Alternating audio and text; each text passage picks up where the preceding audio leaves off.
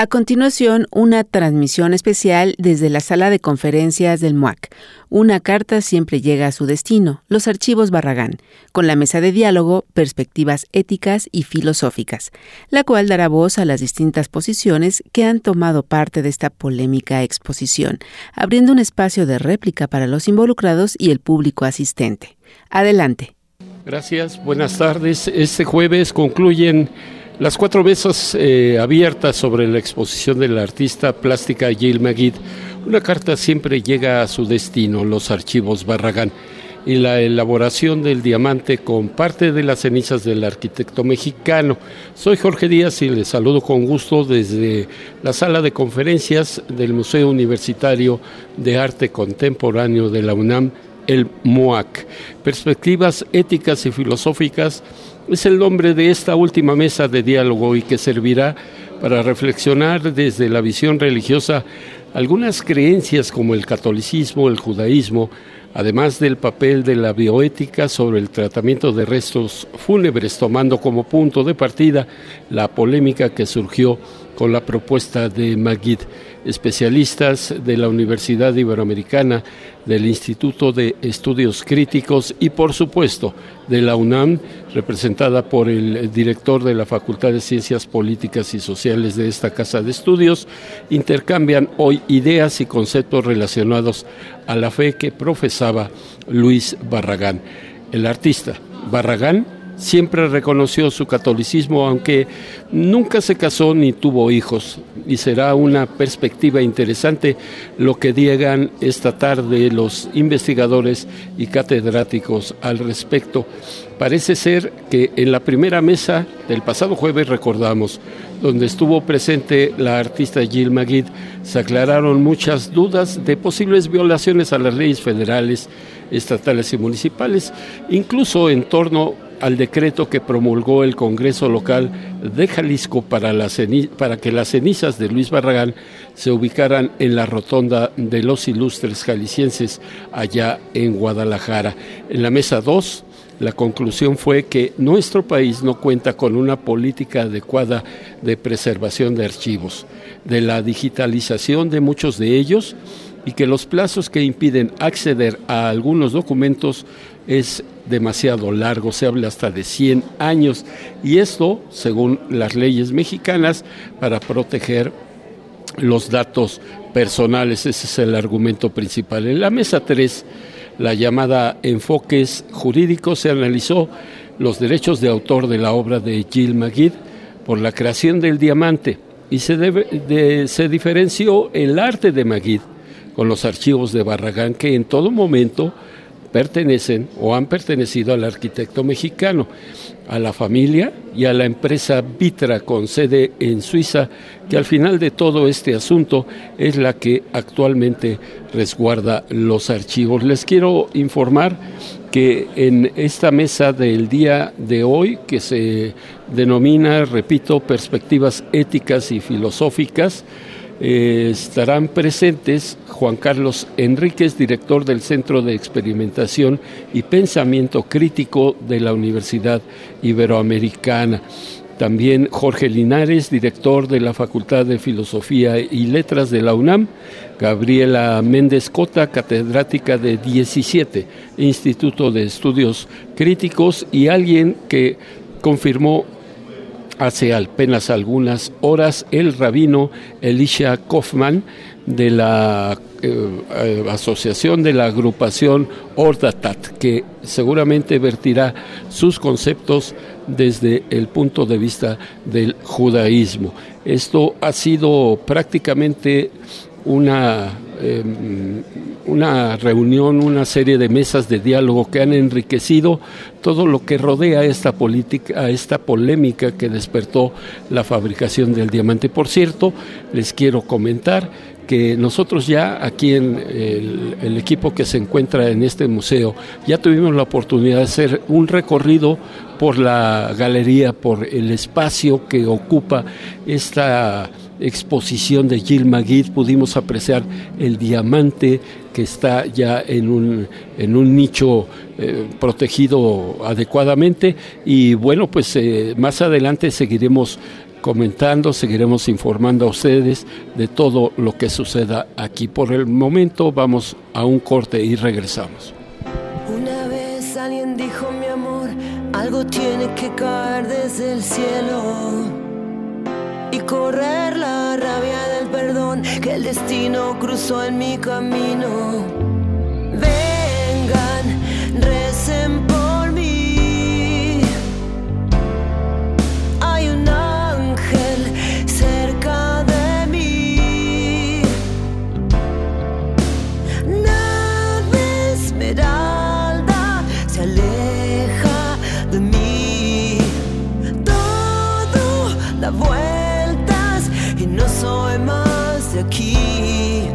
Algo debe haber más allá del sol. Me lo dijo un señor.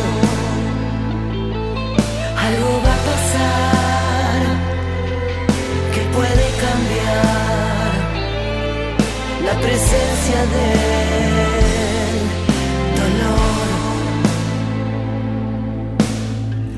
Yo crucé el desierto del amor, tambaleando triste y asustada, esperando resurrección, que algo brote justo aquí a mi lado.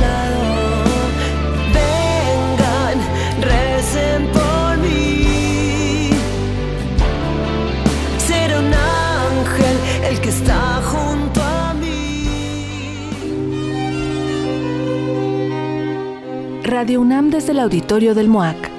Mesa de diálogo, obra, fetiche y ley. Regresamos a esta sala de conferencias del MOAC, donde eh, están haciendo una pequeña introducción de los ponentes, eh, toda vez de que algunos de ellos o uno de ellos se ha retrasado, porque debo informarles que en esta zona de ciudad universitaria ha caído una fuerte lluvia y es posible que derivado de ello pues hayan, hayan este, llegado tarde, pero vamos a escuchar al moderador de esta mesa 4. En la que los especialistas invitados, a quienes doy la bienvenida, abordarán las perspectivas éticas, filosóficas y religiosas. Gracias al MOAC por su amable invitación, es un honor estar en este espacio. Voy a hacer una brevísima presentación de los dos de nuestros cuatro invitados que ya están aquí. Esperemos que se incorporarán pronto los otros dos, lo cual seguramente va a enriquecer muchísimo la, reflexión y eventualmente el debate. Está con nosotros Juan Carlos Enríquez Mendoza, sacerdote jesuita, es doctor en sociología por el Boston College, donde acreditó las especializaciones en psicoanálisis social y sociología de la subjetividad y espiritualidad.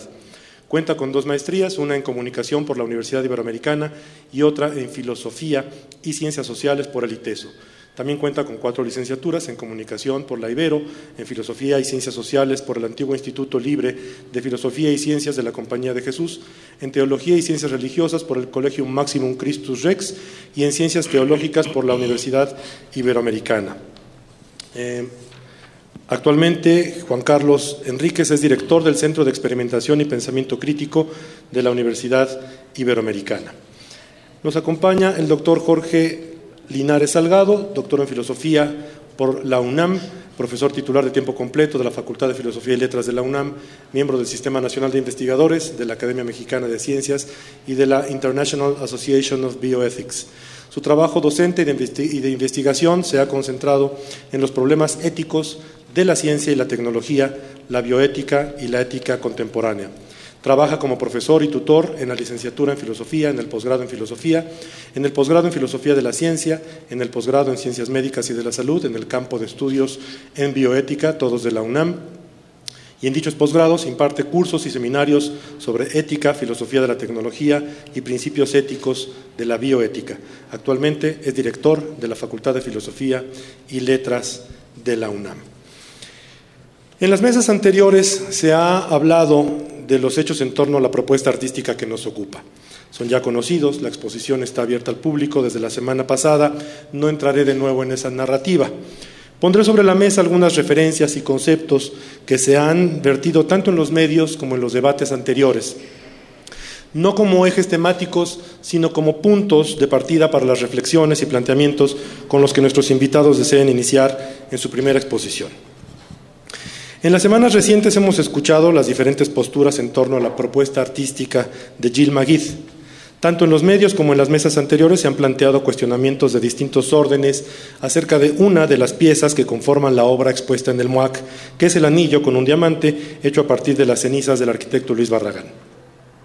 Esto ha detonado en el debate preguntas, inquietudes y posicionamientos que tocan cuestiones del campo de la ética, la filosofía y lo religioso que conviene abordar. Desde luego, uno de los temas ha sido el de esta disposición parcial de los despojos incinerados de un cuerpo. Si bien esto es algo que hoy está eh, de, libre acceso en el comercio, ayer por la tarde entré a la página de internet de una agencia funeraria muy importante y tomé de ahí esta hoja de servicios especiales que ofrece transformación de cenizas en diamante, leo de esa propia página, que el brillo de un diamante simbolice la vida de su ser querido. Gracias a la tecnología, la transformación de cenizas en un diamante es posible. Ofrece otros servicios como el registro de estrellas. Recuerde a través de la luz de una estrella. Ahora es posible poner el nombre de su ser querido a una estrella gracias a esta agencia funeraria y a una cosa que se llama World Star Registry. También ofrece lienzos de vida, que es convertir el retrato de su ser querido en un memorable lienzo. Bueno, nada más lo pongo como, como una referencia. Aquí en este post-it anoté los precios. Si alguien tiene interés, pues se los comparto al terminar la, la reunión. Bueno, si, esto es, si bien esto es algo que hoy está disponible para quien quiera y pueda pagarlo en el ámbito comercial, es oportuno preguntar desde la perspectiva de la filosofía, de la ética y de dos de las religiones más influyentes en nuestra cultura, cuáles son las disposiciones en torno a los restos humanos y cuáles sus vínculos con sus propias tradiciones, ritos y creencias. Gabriela Cota Méndez, bienvenida, buenas tardes. Méndez Cota, perdón. Con este tema está también el del resguardo de la memoria que reside en los acervos documentales y de distinta índole que legan las personas por disposición voluntaria, por decisión de los deudos o por resolución judicial, es decir, los archivos históricos, que para la investigación, desde luego, son una herramienta fundamental, como lo son también para el estudio de las doctrinas en el ámbito de la fe. Aquí habría líneas interesantes de explorar. Otro de los asuntos activados por este contexto es el de los límites del arte. Se ha hablado aquí de la ética de la estética. ¿Debe haberlos? Demos inicio a las reflexiones con la exposición de nuestros invitados. Ya ellos conocieron las reglas, habrá una presentación de posiciones inicial por orden alfabético, cada ponente dispondrá de hasta siete minutos, aquí enfrente nos van a estar marcando el tiempo con esos números y un semaforito. Eh, después de esta exposición inicial habrá una discusión, una discusión colectiva durante más o menos 30 minutos y ahí iremos marcando las nuevas reglas. Y habrá desde luego una sesión de preguntas y respuestas con el público, de manera que si tanto los presentes aquí como quienes están escuchándonos en, redes sociales, en la radio, quieren formular preguntas, pueden hacerlo a través de la cuenta en Twitter arroba muac-unam con el hashtag eh, gato Jill Magid, J-I-L-M-A-G-I-D. Pueden ir enviando sus preguntas y aquí el público, supongo que habrá alguien que les pasará papelitos donde podrán irlas formulando y yo después tendré el privilegio y la responsabilidad de seleccionarlas tratando de ser lo más incluyente posible. Bien, demos inicio con las eh, ponencias iniciales y comenzaríamos en lo que llega Elisha Kaufman, a Gabriela la presentaré en su oportunidad. Iniciaremos con Juan Carlos Enríquez. Buenas tardes a todos.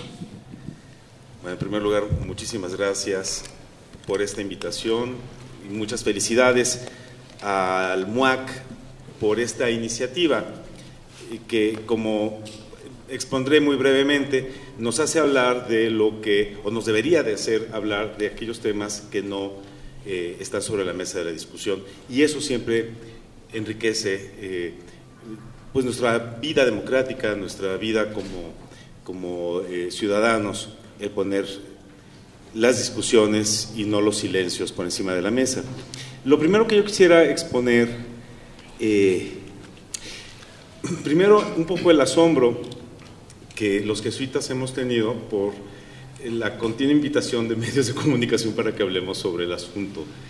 Eh, somos los primeros sorprendidos porque se quiere escuchar la voz de la Compañía de Jesús Entendemos, y así sospechábamos al inicio, porque Luis Barragán es una figura que fue muy cercana a la Compañía de Jesús, por un lado.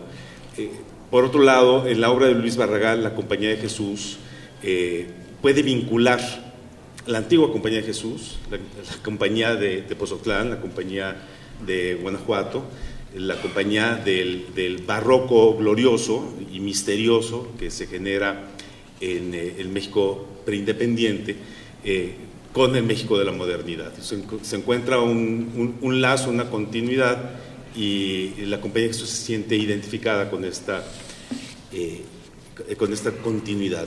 Y al mismo tiempo con la propia espiritualidad ignaciana concretada en los ejercicios espirituales. La obra de Luis Barragán tiene una serie de recovecos, de misterios, de acentuaciones, de inutilidades que remiten a la, a la construcción de tal manera que uno no termina de estar delante de una construcción arquitectónica como de habitar una propuesta espiritual a final de cuentas, ¿no? Eh, sea uno creyente, no sea uno creyente, uno es tocado y es conmovido en la obra de Luis Barragán.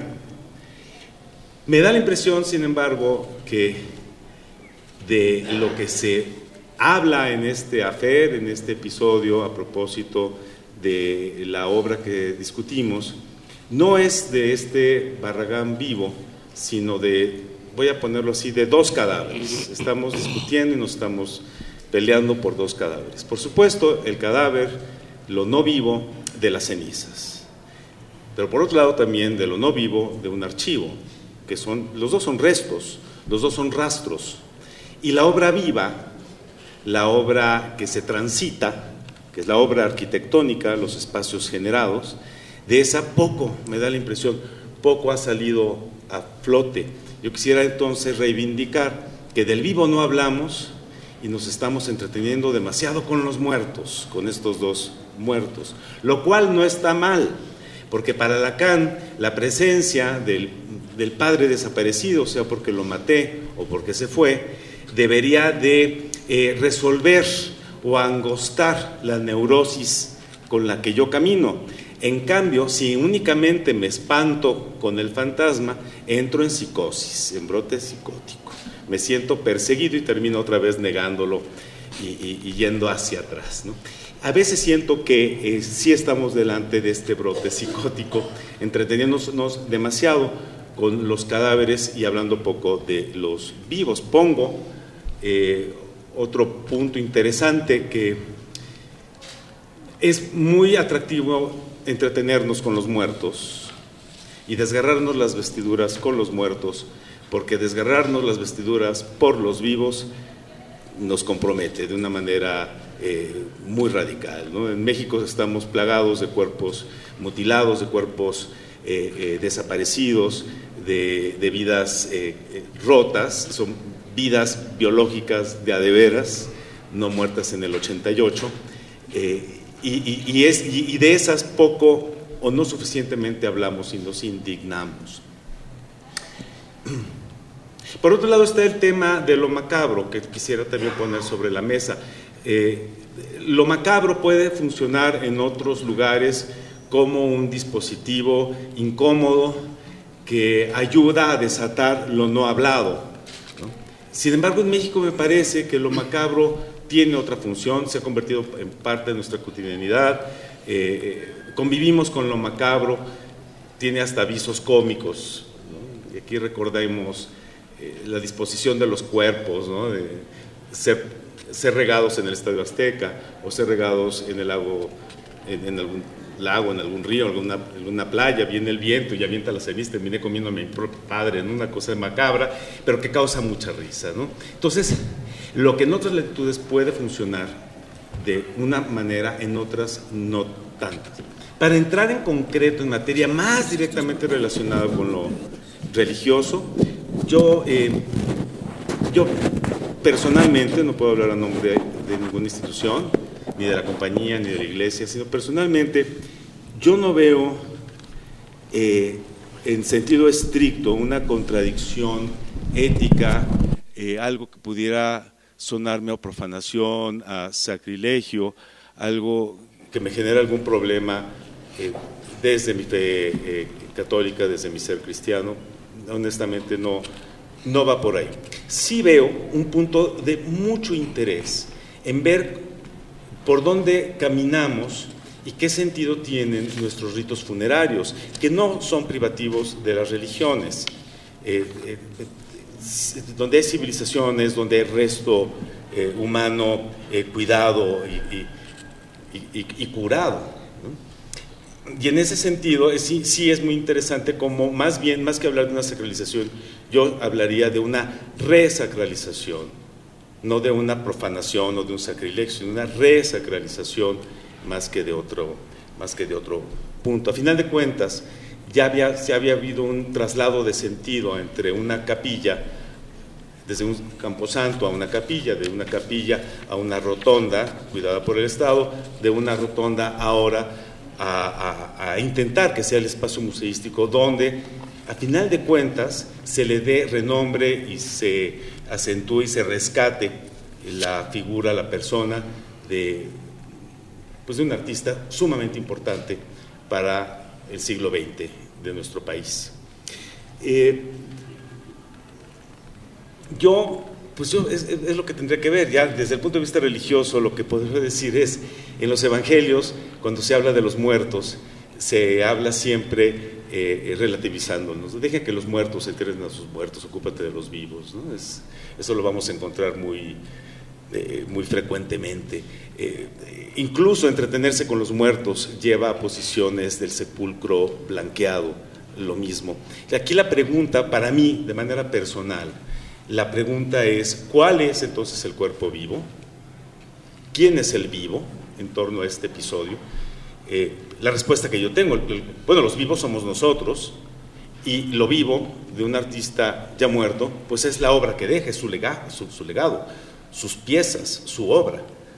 Y eso sería lo que habría que custodiar, que, cuidar.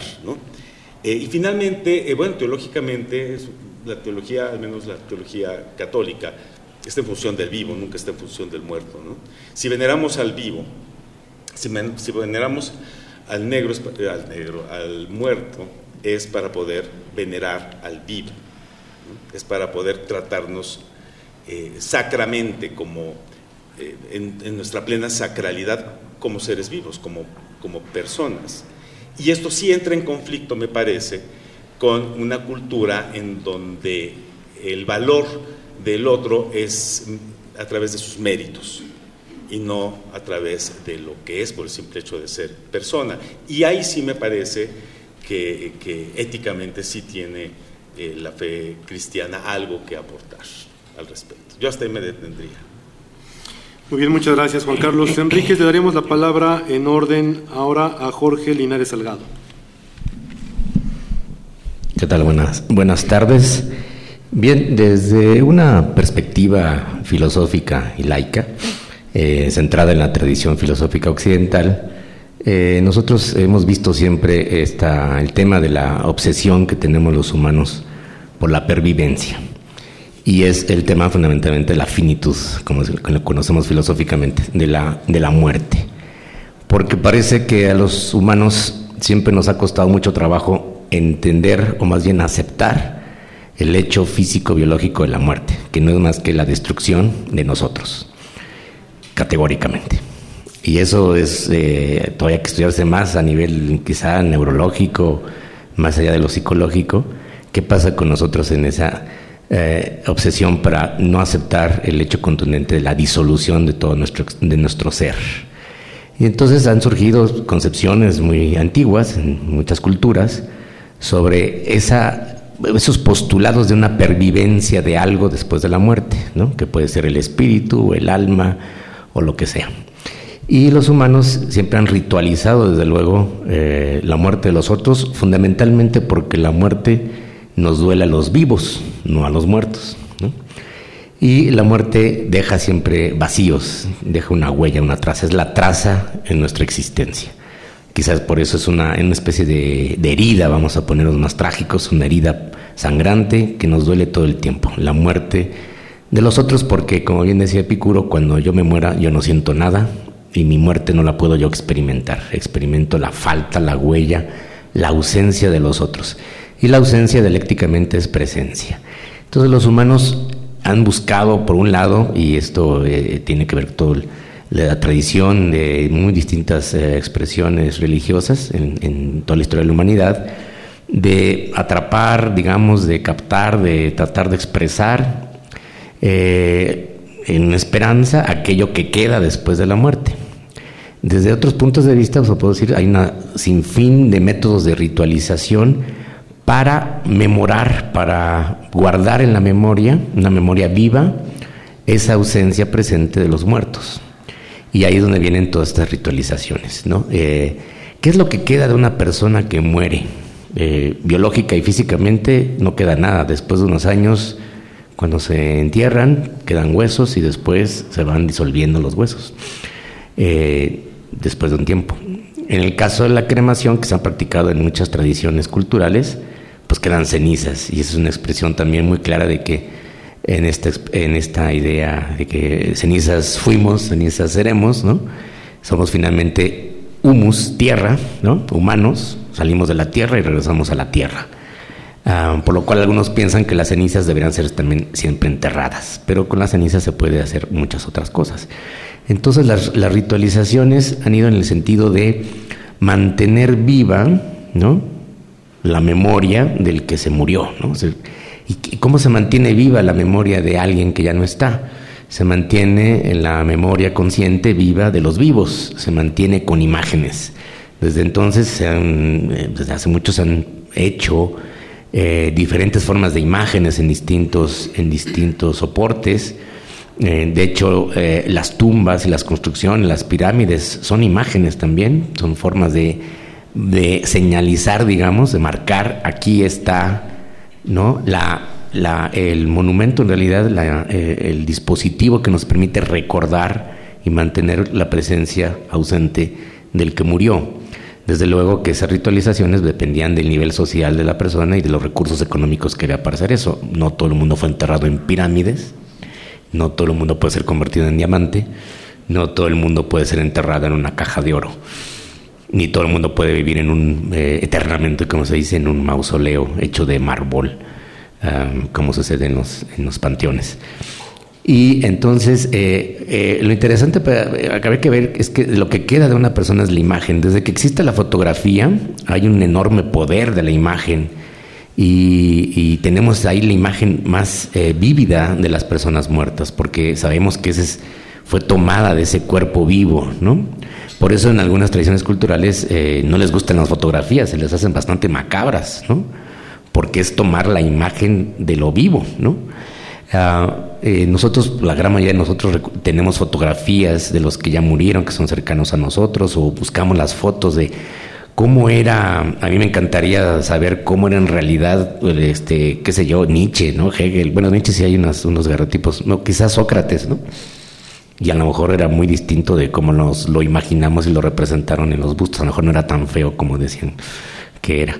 Y de los muertos entonces queda imagen, queda obra, queda legado, queda pensamiento, que también es una forma de imagen. Todo eso, los restos físicos de los muertos, pueden ser las obras, diseños, monumentos, en el caso de un arquitecto, pues ahí están sus obras vivas, permanentes, que tenemos que, y que, preservar, y eso eh, nos da una obligación moral de preservar esos legados de personas que destacaron por su obra, ya sea eh, que escribieron, que pintaron, que esculpieron, que labraron, qué sé yo, o que construyeron instituciones. Por ejemplo, nuestra universidad es una institución construida por muchos, ¿no? Eh, no solo por Justo Sierra, entonces es la obra de muchos que aquí han dejado su eh, huella, su traza. La, finalmente lo que queda esa imagen es así, hay que verlo físicamente, una huella, una traza, un surco que se marca en nuestras mentes. Y solo permanece en realidad, porque pensamos que permanece para siempre y esto es eterno, solo permanece mientras la memoria de los vivos lo recuerde mientras las mentes de los vivos recuerden algo.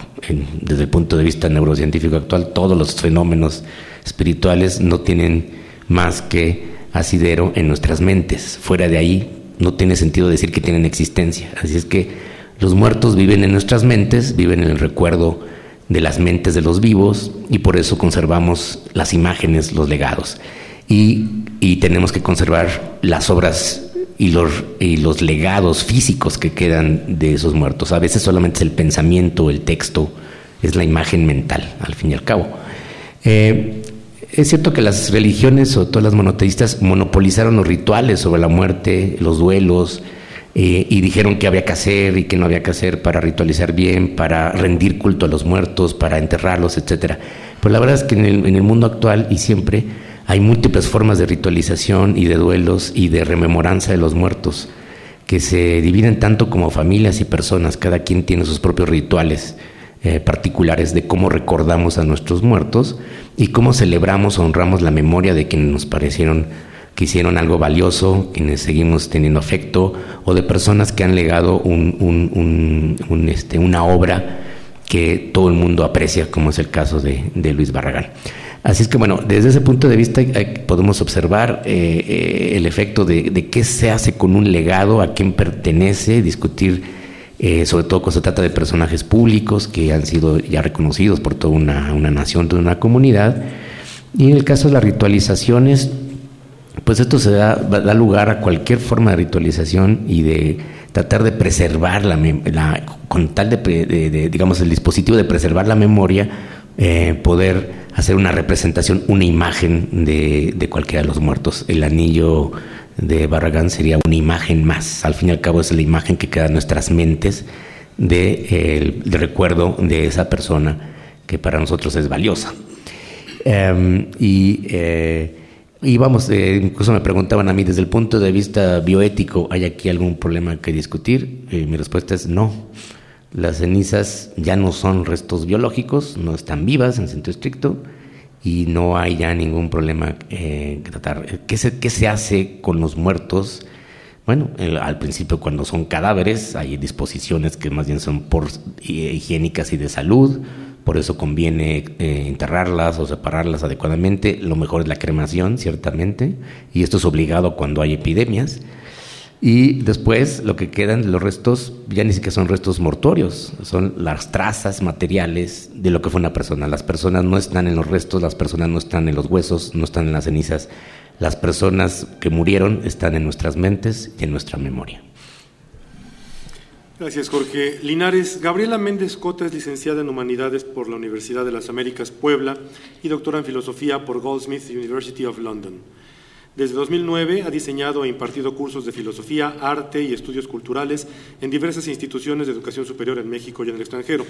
Actualmente forma parte del claustro de tutores del Centro Nacional de las Artes y del posgrado en Teoría Crítica de 17, Instituto de Estudios Críticos, donde coordina el área de estudios críticos del medio ambiente. Catedrática de esta institución, Gabriela Méndez Cota tiene la palabra. Pues muchas gracias al MUAC y en particular a Mónica Mieva por esta invitación. Em, bueno, a mí se me invitó a compartir una aproximación bioética a la exposición em, de Jill Magid, un proyecto con el que solo recientemente me he familiarizado, primero a través de los medios y luego a través del material catalográfico que me proporcionó el MUAC. Yo me aproximo a este proyecto desde un trabajo que se nutre de perspectivas contemporáneas como la deconstrucción, el psicoanálisis y algunas vertientes del feminismo. Lo que haré es narrar este trabajo previo y explicar a partir de una analogía con el trabajo de Magid cómo me posiciono ante la controversia desatada por el anillo de cenizas de Barragán. Entonces, brevemente, yo me he dedicado a interrogar las nociones de soberanía que se despliegan en controversias tecnocientíficas y en particular la suscitada en México por el maíz transgénico en el marco de la globalización. Ustedes seguramente están familiarizados con la denuncia de contaminación transgénica del maíz nativo y probablemente con muchos de los argumentos científicos y políticos en contra de Monsanto, etc. Yo no rechazo sus argumentos, sino que los interrogo para desarrollar lo que llamo una bioética de la contaminación, donde la contaminación no se refiere rígidamente a la invasión de un cuerpo originario, auténtico y soberano, sino que nombra con arbitrariedad inevitable la temporalidad que habita y desgasta todos los cuerpos supuestamente soberanos, incluyendo el cuerpo nacional con sus pretensiones de trascendencia y de autoridad. Em, la perspectiva bioética que se desprende de mi trabajo enfatiza la mediación lingüística de la vida y de la muerte y entiende el lenguaje en términos de otredad, de materialidad, de performatividad y de creatividad. Es esta concepción del lenguaje lo que aportan a mi trabajo la deconstrucción, el psicoanálisis y el feminismo. Al menos en mi trabajo esta concepción del lenguaje no conduce a un conocimiento positivo ni articula nada que tenga la forma saber privilegiada en las instituciones hegemónicas, sean universidades, corporaciones o gobiernos. En cambio, me permite articular una bioética de la contaminación que interrumpe y desestabiliza el conocimiento académico clásico mediante gestos que se parecen más a la literatura y por supuesto al arte contemporáneo, un fenómeno social cuya naturaleza performativa e intervencional me ha interesado desde hace tiempo. Si hay algo que me interpele a mí de la propuesta de Magid es precisamente su fuerza disruptiva de la forma saber. En este sentido me recuerda la manera en que la biotecnología corporativa ha ocasionado conflicto y movilización en la sociedad mexicana, detonando un cuestionamiento, a mi juicio tardío y todavía insuficiente, de las narrativas desarrollistas que durante muchas décadas han asolado al campo mexicano, al medio ambiente y a numerosos impulsos democráticos. En mi lectura, la biotecnología no es solamente el instrumento de corporaciones extranjeras prestas a arrebatarnos un legado incuestionablemente nuestro, sino que ante todo constituye un acontecimiento que nos obliga a excavar, y, a excavar perdón, y podemos decir incluso a exhumar y profanar ciertas narrativas de propiedad, de posesión, en fin, de soberanía, que históricamente han estado basadas en la dominación. Por su parte, la propuesta de Jill Magid evidencia que el arte no es ante todo producción de objetos autorizados, he aquí la analogía con la forma saber, sino una intervención anti-autoritaria que nos confronta con la temporalidad de las narrativas que habitamos. Al ocupar indebidamente esas narrativas, Magid nos, interpela como la biotecnología en un sentido ético, es decir, nos obliga a preguntarnos por los presupuestos y las, y las implicaciones del lenguaje de la propiedad soberana. El rechazo moralista de su propuesta resulta más bien antiético desde la perspectiva contaminante que yo propongo. Me parece que el texto curatorial clarifica muy bien lo que está en juego ahí. El escándalo se centra, cito, en el presupuesto de que el horror ante la manipulación y la transformación de cenizas es evidente en sí mismo y universalmente obligatorio, hasta el punto de sugerir la existencia de una prohibición metalegal. Lo que quisiera añadir a esto, desde lo que denomino una bioética de la contaminación, es que suspender el presupuesto del horror para abrirse a la propuesta de Maggie momentito, es una manera de abrazar la vida en un sentido no esencialista, es decir, la vida en el sentido de temporalidad creativa. Entonces, más allá del desafío lúdico a las formas de lo trascendente, quiero enfatizar un argumento de Magid en una de las cartas que le envía Federica Sanco, la idea de que los legados pueden celebrarse y que para ello deben permanecer abiertos al tiempo, es decir, a la impropiedad. Christopher Fraga describe en su ensayo crítico la forma en que Magid realiza este argumento mediante su apropiación del archivo personal de Barragán. Esta apropiación consistió en reactivar los deseos del difunto mediante la recitación y el desvío de una carta de amor hacia una nueva destinataria, es decir, la propietaria actual del archivo profesional de Barragán. Estamos hablando, sugiere Fraga, de ocupar libidinalmente el legado, una práctica en la que el deseo mismo de Barragán se constituyen un material que el artista moviliza para sus propios fines. Entonces, ¿cómo interpretar estos fines? Me pregunto yo. ¿Se trata de la sempiterna invasión extranjera del patrimonio nacional, como alegaría cierto conservadurismo nacionalista, o se trata quizá de promulgar la urgencia democrática de darle vida a ese legado? O sea, aquí creo que estoy haciendo hoy un poco de lo que dijo Juan Carlos, ¿no? acerca de, bueno, y ¿Dónde está lo vivo del legado? Yo me inclino por esta segunda posibilidad y a ella atribuyo la oportunidad de sumar mi voz en esta mesa. Gracias.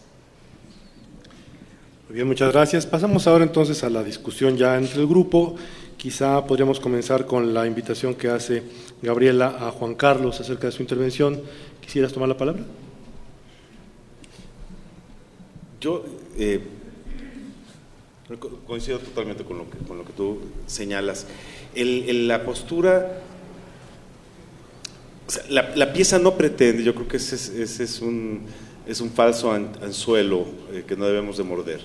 La, pieza no pretende ser el objeto.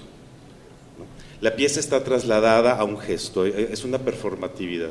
Es una performatividad que va a poner en crisis y que va a poner una invitación obligada, yo no sé qué tan tanto sea invitación abierta, sino que es una obligación, de poner en crisis un estado de un, estado institucional que lo hemos naturalizado y que lo damos por, sentado. Eh, ¿no? va a resolver nada, no está hecho para resolver nada, sino está únicamente hecho para hacer opaco algo que se había hecho transparente. Y en, este hacer opaco, eh, que no ofrece solución, la pieza se sale de las manos de Maquita. Eh, la, pieza en sí mismo, el gesto en sí mismo, es futil. Eh, es, vano, no va a trascender, no va a llenar como, como eh, otras exposiciones pueden llenar un recinto como este. es futil. Y yo siento que ella lo sabe y está perfectamente consciente de eso, porque en el fondo, la pieza más que incluso que el gesto mismo que ella hace, es un pasar la pelota a nosotros. Entonces, el no recoger la pelota conviene nuestro no dar el acuse de recibo en otro performance, que puede ser vergonzoso o que puede ser crítico y que puede encaminarnos a algo que nos decolonice en ese sentido. ¿no? Eh, la verdad es que está sobre nosotros, yo estaba pensando camino al que decía, es que eh, esto sin la serie de diálogos o de debates estaría totalmente falsificando la naturaleza de la obra. O sea, estos debates forman parte de la pieza y la pieza ahorita se convierte totalmente en irrelevante porque es una pelota que se lanza al aire. Entonces yo ahí, yo nada, lo único que agregaría es el, pues esto que yo ya había mencionado. La verdad es que quedarnos exclusivamente con el asunto de la materialidad, de, sin cuestionarnos qué sentido tiene para nosotros el, ritual de los muertos, qué sentido tiene la veneración de, los ya idos, eh, qué sentido tiene nuestra propia vida. El quedarnos únicamente con lo burdo del resto nos hace profundamente eh, hipócritas en, el doble sentido, en el sentido denostativo y en el sentido literal de, tener una mente por debajo, una mentalidad por debajo que no queremos asumir. Entonces, la verdad es que la, pelota, la genialidad de esto es que nos pasa a nosotros la pelota de pensemos. ¿Y a mí qué me hace pensar? La pregunta, ¿somos cosa viva, sagrada, sí o no? ¿O únicamente lo somos en la medida en que lo merecemos a través de nuestro acto, de nuestro actuar o no actuar? ¿O somos sagrados per se? Y esto no en el sentido religioso, necesariamente. Puede concretarse lo religioso, pero no necesariamente ahí, ¿no? Mircea Eliade lo demuestra, la hierofanía, los ritos para poder lograr la hierofanía corren independientes, no solamente en el ámbito religioso, sino que corren en la vida civil también. Y esa pregunta yo creo que es la que nos corresponde atajar, quizás no contestar, pero sí abordarla y sentir su incomodidad en un mundo más meritocrático, en un mundo donde incluso los derechos humanos eh, eh, dejan de ser creíbles porque en el fondo la creencia operante es el que respetaremos eh, al humano en la medida en que se lo gane. Si no se, si no se gana el respeto, no tengo por qué respetarle. Quisiera poner una breve pausa aquí a la, discusión de grupo para dar la palabra a Elisha Kaufman, quien se está incorporando a la mesa para que nos haga su planteamiento inicial. Él es mexicano de origen, estudió aquí la licenciatura en filosofía en la UNAM, vivió nueve años en Israel, donde estuvo en varias yeshivot. Entiendo que estos son centros de estudio de la Torah y del Talmud. Eh, posteriormente fue rabino en Barranquilla, Colombia, y regresó a México, donde coordina el Midrash Or Hadat, un centro para jóvenes universitarios. Eh, tiene la palabra eh, Elisha Kaufman. Muchas gracias, Jorge, ¿verdad? Sí. antes que nada, disculpas por la, demora.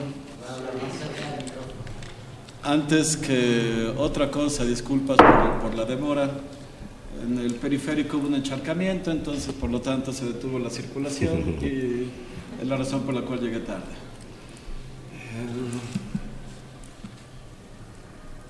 Me, gustaría solamente compartir con ustedes y con el permiso de la mesa algunas, algunas ideas. Soy, eh, soy rabino, tal como, como Jorge lo mencionó. Sé muy poco de arte, sé también muy poco de, de las implicaciones legales de la propuesta. Por lo tanto, y asumiendo que esa es la razón por la cual me invitaron, voy a reducir mis comentarios acerca de la dentro de una perspectiva de, de la ley judía. supongo que a estas alturas todos nosotros conocemos un poco la historia. La voy a reconstruir de una manera bastante subjetiva y la reconstruiría de la manera siguiente. Está el archivo del arquitecto Barragán, lo compra un empresario suizo, me parece, se lo regala como eh, regalo de compromiso a Federica Senko, la artista eh, Jill Magid, que asumo que no está aquí. La artista se, se interesa por, por, esta situación. No sé exactamente qué fue lo que le, le, llamó la, la, atención, pero se interesa por esto y el, y visualiza la, la relación que tiene Federica Sanco, con la obra de, de, Barragán como una relación amorosa. lo que hace Gil Magid es habla con la familia, consigue los permisos correspondientes y extrae alrededor de medio kilo de la ceniza de los restos mortuarios de, del arquitecto Barragán y los manda transformar en, en, un diamante de un par de quilates. Una empresa llamada Life Gem. Life. Con e, esta, este diamante pequeño, dos quilates, lo, lo, une a un anillo y pide una cita con, con la señora Federica, la que, la que tiene la, la custodia la celosa custodia de, de, del archivo, de, del legado del arquitecto Barragán, y se lo, se lo presenta. Se lo presenta como un intercambio. Y las frases, según eh, me enteré en algunas revistas especializadas y en entrevistas que ella dio, la frase que utilizó fue, tú tienes el cuerpo de la obra del arquitecto Barragán, yo tengo aquí, no son las mismas palabras, ¿sí? no estoy citando textualmente, pero la idea es la siguiente. Yo tengo aquí el cuerpo, o por lo menos parte del cuerpo, o por lo menos parte del cuerpo transformado. Tengo aquí el cuerpo del arquitecto Barragán. Te cambio este cuerpo por ese otro cuerpo. Te, te, cambio el cuerpo del Barragán. Tú amas. Hay cierta relación con, con el cuerpo de la obra de Barragán. Te propongo algo mucho mejor Barragán mismo. ¿Qué hace, qué hace la, custodia? Pues aparentemente no aceptó, no aceptó el intercambio. Y el artista lo que hace es después exhibir esta, la, las cenizas, el diamante, la propuesta, exhibirlas en, galerías, exposiciones, etc. Desde el punto de vista del judaísmo hubo, varias, varias faltas, digámoslo así. ¿sí? La, primera de ellas el, está ubicada por el simple hecho de, tal como lo mencionaba Juan Carlos Enríquez, a pesar de que lo escucho solamente como pregunta, ¿sí? pero que el, el cuerpo humano tiene cierta santidad, es sagrado. ¿sí? Él no solamente es sagrado cuando está vivo, sino que también es sagrado cuando está muerto. El cadáver de una persona posee en sí mismo, intrínsecamente posee cierta santidad y por lo tanto hay dos, hay dos eh, leyes pertinentes. Una, se le debe tratar con cuidado y con respeto, y parte del cuidado y el respeto significa dejarlo tal como está. ¿sí? Y segunda, se prohíbe también tener beneficio personal de, de, ese, de ese, cuerpo. ¿sí? Está prohibido entonces tener cualquier tipo de beneficio, no necesariamente lucrativo. Está claro que, que, no necesariamente va a venderlo, al parecer no lo va a vender. La intención del artista no era lucrar, tal como ella lo afirmó, no era lucrar con él. ¿sí? Pero aún así hay un cierto beneficio. Las exposiciones artísticas son un cierto beneficio. La publicidad es un cierto beneficio.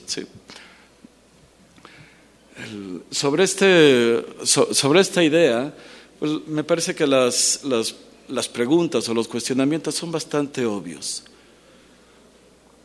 Ya que desde el punto de vista del judaísmo el cuerpo posee santidad, y ya que inclusive que ese cuerpo es transformado en cenizas, aún así sigue poseyendo igual santidad, y esas cenizas, aunque se transformen en un objeto distinto, siguen, poseyendo también santidad. En ese sentido, pues hace ruido que una persona cambie un cuerpo por otro cuerpo, cambie un cuerpo por una obra. Yo no puedo tomar el cuerpo de alguien y querer, y querer intercambiarlo por otra cosa. Yo no puedo tomar un cuerpo indefenso de alguien, ¿sí? De nuevo, ese sentido simbólico, ¿sí? Y está claro que es en sentido simbólico. Que los legalistas discutan acerca de hasta qué punto es cuerpo o no es cuerpo. Pero, por lo menos para el artista sí lo era. Esa fue la propuesta. Sí era un cuerpo. Para el judaísmo, pues sigue teniendo las mismas leyes de que un cuerpo posee. Por lo tanto, desde el judaísmo, uno no cambia un cuerpo por otro. Uno no le da, uno no cambia un cuerpo vivo, un cadáver por, ¿sabes qué? Te doy este cadáver por un par de libros, increíblemente valiosos. Pero eso no se hace. Intuitivamente, muchos de nosotros digamos, hay algo raro aquí. De nuevo, independientemente de las implicaciones legales, hay algo raro que se cambie el cuerpo por otra cosa. Es un tipo de, hablando escandalosamente, se trata de blancas. Yo tomo un cuerpo y te lo cambio por algo que tú tienes. No me quiero beneficiar de eso, pero de todas maneras te lo cambio por los derechos de esto, por los derechos de, de, otro. En ese sentido, la, desde el punto de vista del judaísmo, pues no solamente hace, hace ruido, sino no, no, no debió, digamos, no, no, se debió hacer. en aquel en caso que, que, el artista, trate de contactarla, ¿sí? pero en caso que el, que el artista pues sea consciente de lo, que, de lo que estemos aquí platicando, mi pedido sería, regrésalo a la urna. El beneficio mediático ya se obtuvo. El beneficio en credibilidad ya se obtuvo. Y no solamente eso, si además se ganaría doble, si se regresa, se gana también en dignidad y especialmente a ella, si también se comprometió a convertir parte de sus cenizas en otro anillo, no lo hagas y déjalas tal como están para preservar su santidad. Muchas gracias. Bien, gracias. Eh, cambiaremos un poco la dinámica de la mesa a partir de la intervención de, de Elisha y les preguntaría a ustedes si tienen alguna intervención. Jorge Linares, por favor.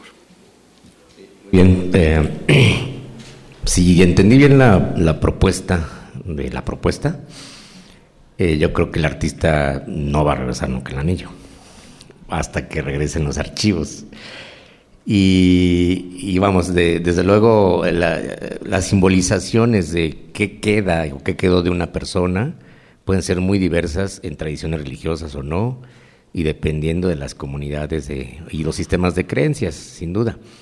Em, sobre si hay o no santidad en los restos em, eh, físicos de las personas, eh, pues cada quien podría decidirlo en su propia conciencia. Pero aquí el punto es que hay un legado eh, material artístico, ¿no?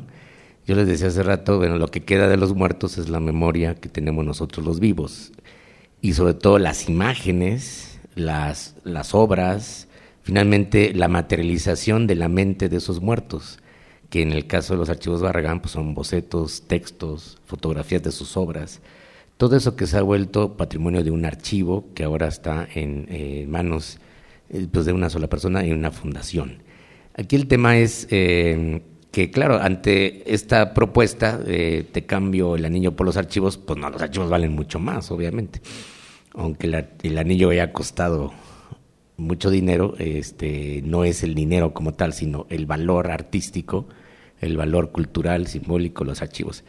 a lo que nos llevarías a la discusión sobre el patrimonio artístico de esos muertos tiene que estar en manos privadas o en manos públicas, se puede obligar a que sean patrimonios públicos custodiados por los estados, como pasa a veces con los monumentos, Eh, en México pasa con las iglesias, hasta donde sé, ¿no?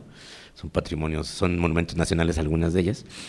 Eh, en otros casos, eh, es cierto que, los, que las fundaciones privadas y, el, y la propiedad privada de archivos y delegados históricos permite su mejor conservación, porque las personas que los custodian aprecian mucho más el valor de esto y justamente tienen un valor de mercado, porque aquí hay un asunto de mercado en el fondo, en el mercado del arte, el mercado de los archivos, de las patentes, de los derechos, etcétera, ¿no? Y eh, esa es una discusión que, yo creo que fue una de las intenciones, si yo no entendí mal, de la propuesta. Se genera una discusión sobre de quién es ese legado eh, histórico, artístico, de, en este caso de Barragán, como uno de los personajes más ilustres de la arquitectura del siglo XX y de México. Y esa es la pregunta que nos lanza como, como legado eh, de los muertos a los, hacia los vivos. Tengo pensado que hablaremos del tema del legado y de los archivos en, alguna, en algún momento, como lo planteé al inicio, pero me gustaría que continuáramos un poco con el tema del cuerpo y lo sagrado que plantearon tanto Juan Carlos como Elisha. ¿Qué es lo sagrado? ¿A qué y por qué se le otorga tal condición a una persona, a un objeto, a un espacio o al cuerpo mismo? Y en contraposición de esto, ¿qué es lo profano? ¿Qué implicaciones tiene el sustraer algo de lo sagrado y devolverlo a lo terreno? Lo preguntaría desde la perspectiva religiosa y si la filosofía tendría algún, algún planteamiento al respecto. ¿Alguien quiere tomar la palabra? Eh, Juan Carlos y después Elisha, por favor.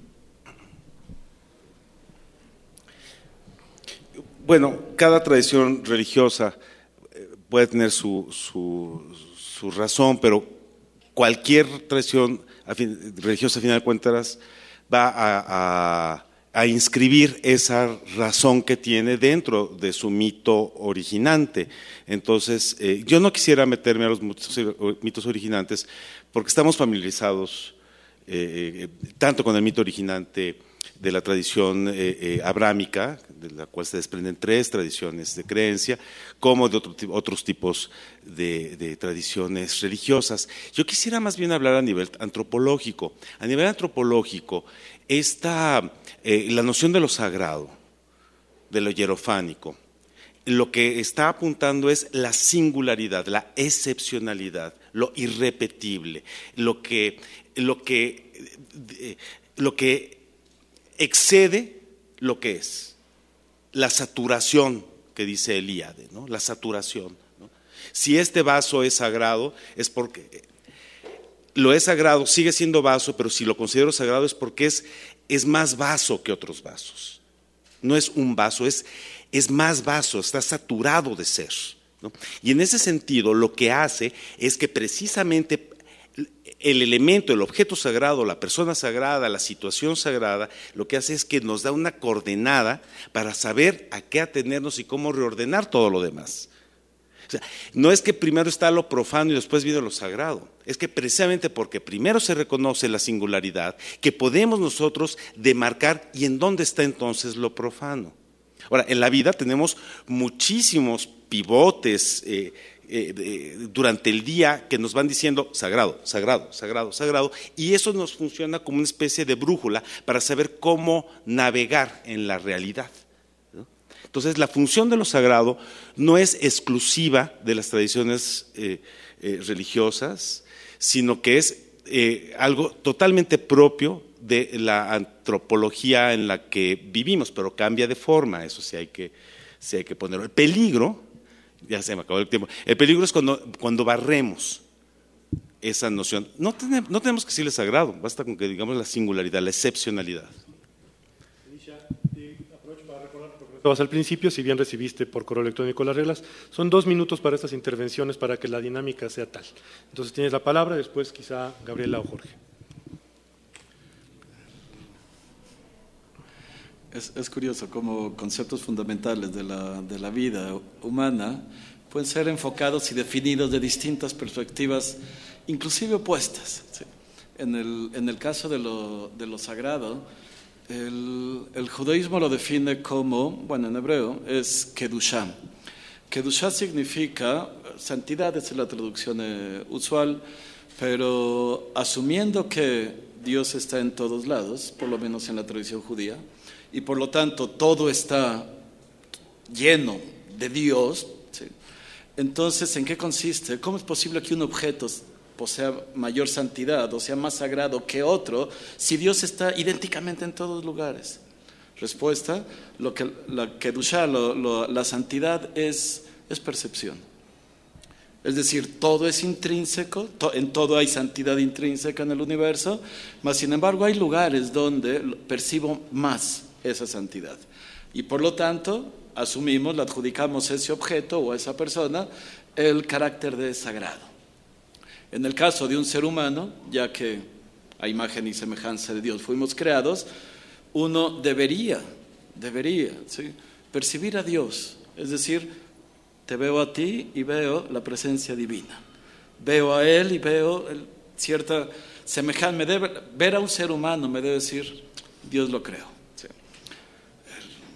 Increíblemente difícil. lo profano, por, por otro lado, literalmente en hebreo significa halal, hilul, hilul es una profanación, y halal significa en hebreo algo vacío. ¿Vacío de qué? No de santidad, sino de percepción. No me transmite, no veo a Dios en, en ese acto, no veo a Dios en, en ese lugar. Jorge, Gabriela, alguno? Jorge. Bueno, eh, desde una teoría del valor general, desde luego hay jerarquizaciones y, en efecto antropológicamente ha habido estas distinciones entre las cosas singulares y no.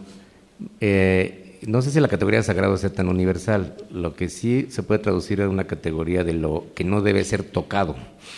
Y de hecho, casi todas las tradiciones religiosas así se, se manejan, ¿no? Esto no debe ser tocado, alterado por las manos humanas, que hay un límite, ¿no? Y que por lo tanto hay prohibiciones y eso eh, obliga a ciertas reglas que se simbolizan y se, y se establecen en, cada cultura.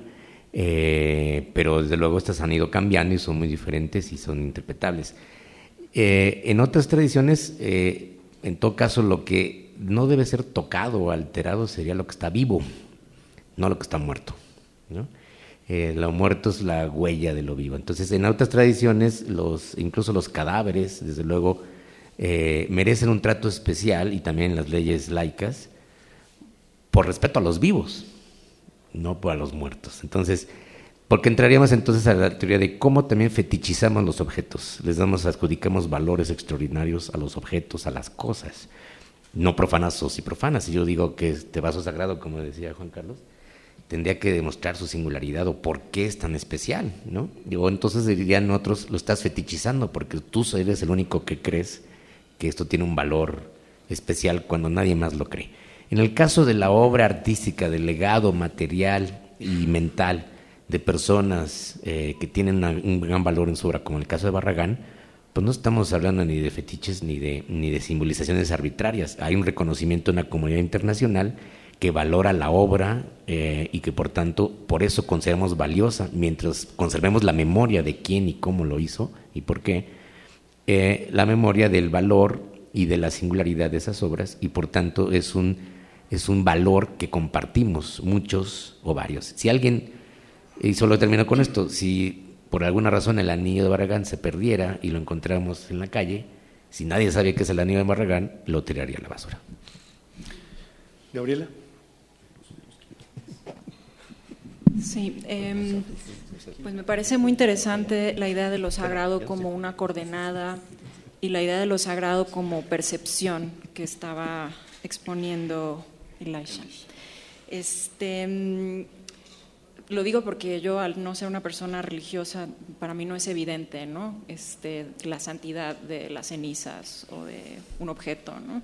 Estoy de acuerdo con Juan Carlos en que la pieza no es el objeto, no es el anillo, y estoy de acuerdo con Jorge en que los muertos no viven en, en el cadáver o en la ceniza, sino en la memoria. ¿no?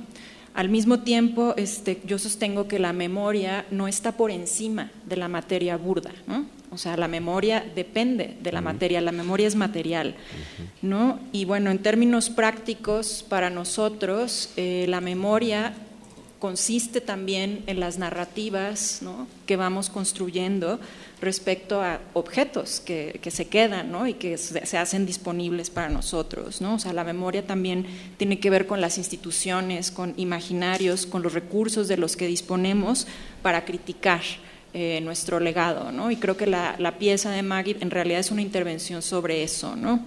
Ahora, yo me pregunto em, si, la, si, la, cuestión de lo sagrado em, se puede aplicar justamente a, o sea, a la temporalidad y a la materialidad de la memoria, ¿no? Este, a la posibilidad de transformar nuestra relación con el pasado, ¿no? atendiendo a las problemáticas de los vivos, ¿no? O sea, esa, sería mi aproximación a la cuestión de, si la obra resacraliza algo, ¿no? No está resacralizando este, las cenizas, ¿no? Sino la posibilidad que tenemos de democratizar el acceso a la cultura, por ejemplo, ¿no? que es el legado de Barragán. ¿no?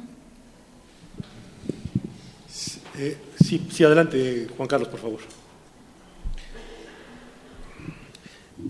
Sí, este, yo creo que esta última parte que mencionas, Gaby, es, para mí es fundamental, porque el, hasta ahorita se habla mucho, y yo lo que leo, sobre todo en medios de comunicación, es, estamos hablando de, archivo, de cajas, de documentos, de cuadernos, de bocetos, etcétera, como si eso es lo que estuviera en disputa. Yo creo que hay, hay, un, hay un otro vivo, no es que es no únicamente, pero es un vivo intangible.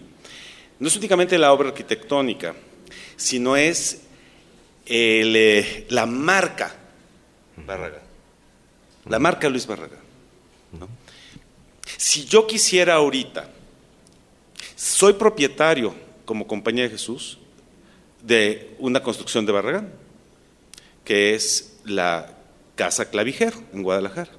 Es una de las obras tempranas, es, un Barragán joven que tiene la habilidad de desde el mundo islámico vertir la tradición mística judio-cristiana adentro y hacerla evidente.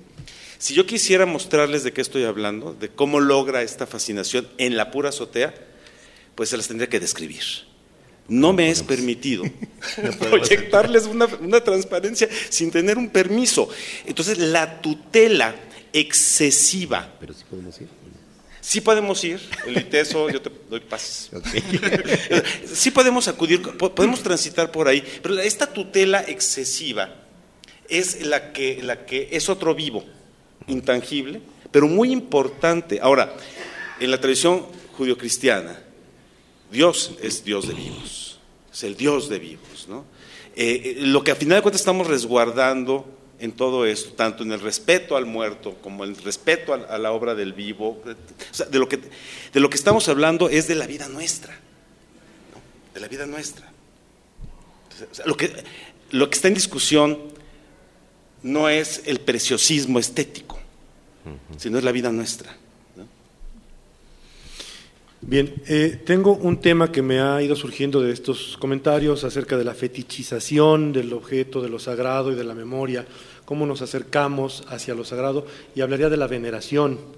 ¿Qué función tiene el concepto de veneración en la doctrina de los distintos credos? Se veneran imágenes, se veneran objetos, se veneran ficciones, se veneran restos de cuerpos, que son las reliquias, por ejemplo, son un objeto de la veneración. ¿Querrían tratar el tema? Todos son propuestas, ¿eh? ¿O antes quieren comentar algo, Jorge? Sí. Bueno, ya estamos llegando al, tema polémico, que es lo que yo decía eh, hace rato, de a quién le pertenecen los archivos y los legados de, personas que destacaron por la singularidad de su obra. Cuando se trata de, obras de poco valor, pues nadie las disputa. Cuando las obras son realmente originales y tienen un alto valor, Sí, y más si tiene un alto valor de mercado, porque en el fondo aquí también hay un asunto, el mercado de la propiedad privada capitalista. Pues estamos perfectamente conscientes que las obras de arte se volvieron mercancías y productos del mercado y tienen altísimo valor de mercado, y hay un mercado internacional. Entonces, esa, esa, algunos lo podrían considerar una contaminación, pero de hecho así, así funciona el circuito del arte. Aquí la, la discusión es si eh, esas eh, obras que tienen un alto valor eh, artístico pueden ser tasadas tan fácilmente y convertidas en valor comercial o no, y si pueden pertenecer de manera privada a unas personas o no. Pero desde luego hay regulaciones y hay legislación, no hay vacíos legales, claramente se puede y se compran los derechos y se, hace una marca, en efecto, y se, se mantienen derechos y propiedad en privada y no se pueden en el caso de Barragán, no se pueden reproducir las imágenes de sus obras. porque hay derechos, ¿no? Y se violan derechos y eso está perfectamente regulado en el sistema legal internacional. Y eso tiene que ver también con las patentes, ahora que, eh, que mencionaba nuestra compañera de, las, de los productos biotecnológicos. Es el mismo debate que hay ahí sobre las patentes de los transgénicos, ¿no?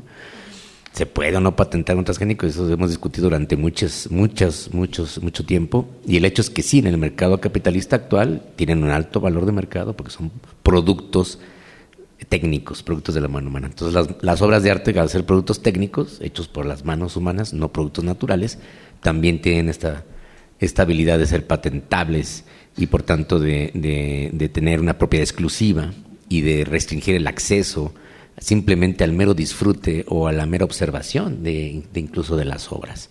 Esto es lo que está también en el debate y creo que fue una de las intenciones del artista, generar un debate sobre de a quién nos pertenece el legado artístico de personas que tienen una obra singular.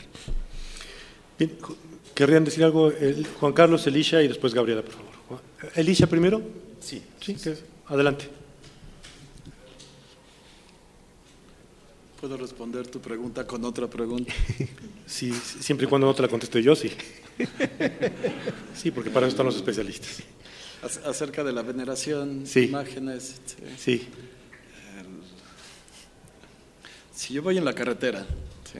voy en la carretera y veo, y veo una señal, un signo que dice que tiene la, la figura de una vaca me está indicando que tenga cuidado porque puede haber vacas cruzando la carretera.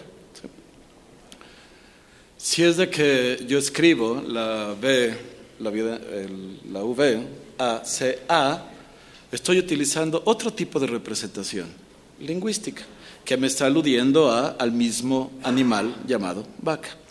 Tengo una imagen, una representación visual de la vaca y tengo una representación lingüística de la misma vaca. Las representaciones el, visuales están terriblemente prohibidas dentro del, judaísmo. No, es, uno, de los diez mandamientos. No está prohibido hacerse imagen tanto de Dios, de cualquiera de los seres espirituales, etc. Pero sí encontramos que en la Biblia se habla de la mano de Dios, o de la voz de Dios, o de los ojos de Dios. ¿Por qué las representaciones visuales están penadas, están prohibidas desde el punto de vista del judaísmo y me alejan de él, a pesar de que quizás sean más claras? Mientras que las representaciones lingüísticas no solo se permiten. ¿sí? Pregunten. Respuesta en base a lo que decíamos hace unos momentos, por lo que me evoca. Es decir, todo es percepción también. Las imágenes visuales me pueden, están al, al, tratar de ser más exactas, digámoslo así, de representarlo de una manera más, más descriptiva y por lo tanto hacerme una idea acerca de lo que es Dios, pues Dios dice, ¿sabes qué? No lo hagas. No lo, no, yo no soy ese. Y todo lo que afirmes ya es coqueteo con idolatría. Oye las otras, las representaciones lingüísticas, pues esas, inclusive más, y supongo que ya es una, es una, es una discusión filosófica, esos siempre ya están más enmarcados dentro de contextos. Entonces, por lo tanto, esos no son tan graves. Unas me evocan, unas me llevan, por lo menos desde el punto de vista de, la Biblia, unas me llevan a, una mayor percepción de lo que yo creo que es Dios, tanto, tanto como el autor de esa Biblia lo define, y otra me pueden llevar a una percepción quizás que aparentemente es más exacta, pero como Dios por definición no puede ser asemejado a nadie, a nada, entonces por lo tanto me da mayor lugar a confusión. ¿Fui claro o di lugar a confusión? No, me parece que, me parece que si hay confusión es confusión pertinente, porque siempre es bueno que queden preguntas, claro. Juan Carlos, querrías. Sobre fetichismo. O veneración, que o es la veneración. propuesta, que al final es eso. Yo tengo un problema con la palabra eh, fetiche eh, de Freud, desde Freud. O sea, el, el, el, fetichismo que va a explicar, sobre todo Freud lo va a desarrollar después de Totem y Tabú, es una de las categorías más colonialistas que podamos nosotros imaginar. Porque el fetiche es el del otro. Para mí es una realidad. No, entonces, siempre el fetiche lleva en sí mismo el problema del otro. Lo que para, para ti es un fetiche, es besar la cruz, tocar el muro. Lo que para mí es un fetiche, para ti es lo sagrado. Y cuando tú me digas, cuando yo te diga, es fetiche porque compruébame que tiene un poder intrínseco, no me puedes tú traer ninguna evidencia más que tu experiencia. Es que cuando yo toco el muro, me siento en paz, me siento en shalom verdadero, me siento con, o cuando yo comulgo, me siento en comunión con Dios, me siento, estoy, me siento, es experiencia. Y esa experiencia o me la crees o no me la crees. Entonces, el problema, cuando tienes ya una antropología que lo que asumió es un, yo exacerbado, el problema es que no está abierto a la experiencia del otro, fenoménicamente está cerrado, está clausurado. Entonces, siempre será lo del otro, siempre será eh, eh, eh, fetiche para mí, siempre lo será. Salvo que yo empiece a medio creerle, si encuentro puntos de contacto para creerle que no es fetiche, que en el fondo es porque me funcionas como espejo de mí mismo. ¿Sí me, explico a dónde, va? ¿Cuál es el problema? Que en el fondo lo que esto va a denunciar es nuestra incapacidad de escucha del otro. Cuando empezamos a usar el término de fetiche. Entonces, el anillo en concreto, ¿es un fetiche? La pregunta está mal planteada. La pregunta, vámonos para allá. ¿Es sagrado? Pues depende. Si alguien me dice, es sagrado para mí, yo debo decir, bueno, te creo que para ti sea sagrado. Como decía Elisha, es una percepción, es una experiencia. ¿no? El anillo o las cenizas. O las cenizas, o la obra de, Barragán también. Jorge. Sí. Sí, bueno, el, el, problema de esto es que los valores y las experiencias son compartidas. Entonces, para una comunidad puede ser un, tener un alto valor algo, un objeto, un lugar. Este, de hecho, la, idea de un santuario de un lugar natural, ¿no?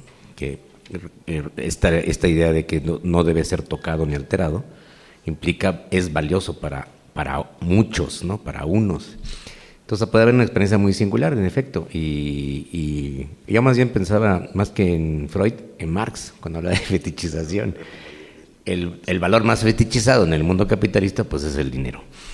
¿no? Es el fetiche por excelencia, y Marx lo explica perfectamente bien. Entonces, eh, desde luego que las obras artísticas tienen valores intrínsecos, si vamos a este concepto, utilizar este concepto, tienen valor intrínseco porque representan la genialidad, la singularidad de la creación humana que un individuo o un grupo de individuos ha logrado y que es patrimonio de toda la humanidad. Entonces, allá yo insisto en la idea de, ese patrimonio común, pero que en el mundo actual se ha ido privatizando, que quizás es uno de los temas a discusión. No hay, no hay vacíos legales y no hay problema porque está perfectamente regulado. Y así es, y a mucha gente le parece que está bien que haya archivos privados, colecciones privadas, que la gente se apropie en sus casas de obras de arte, ¿no?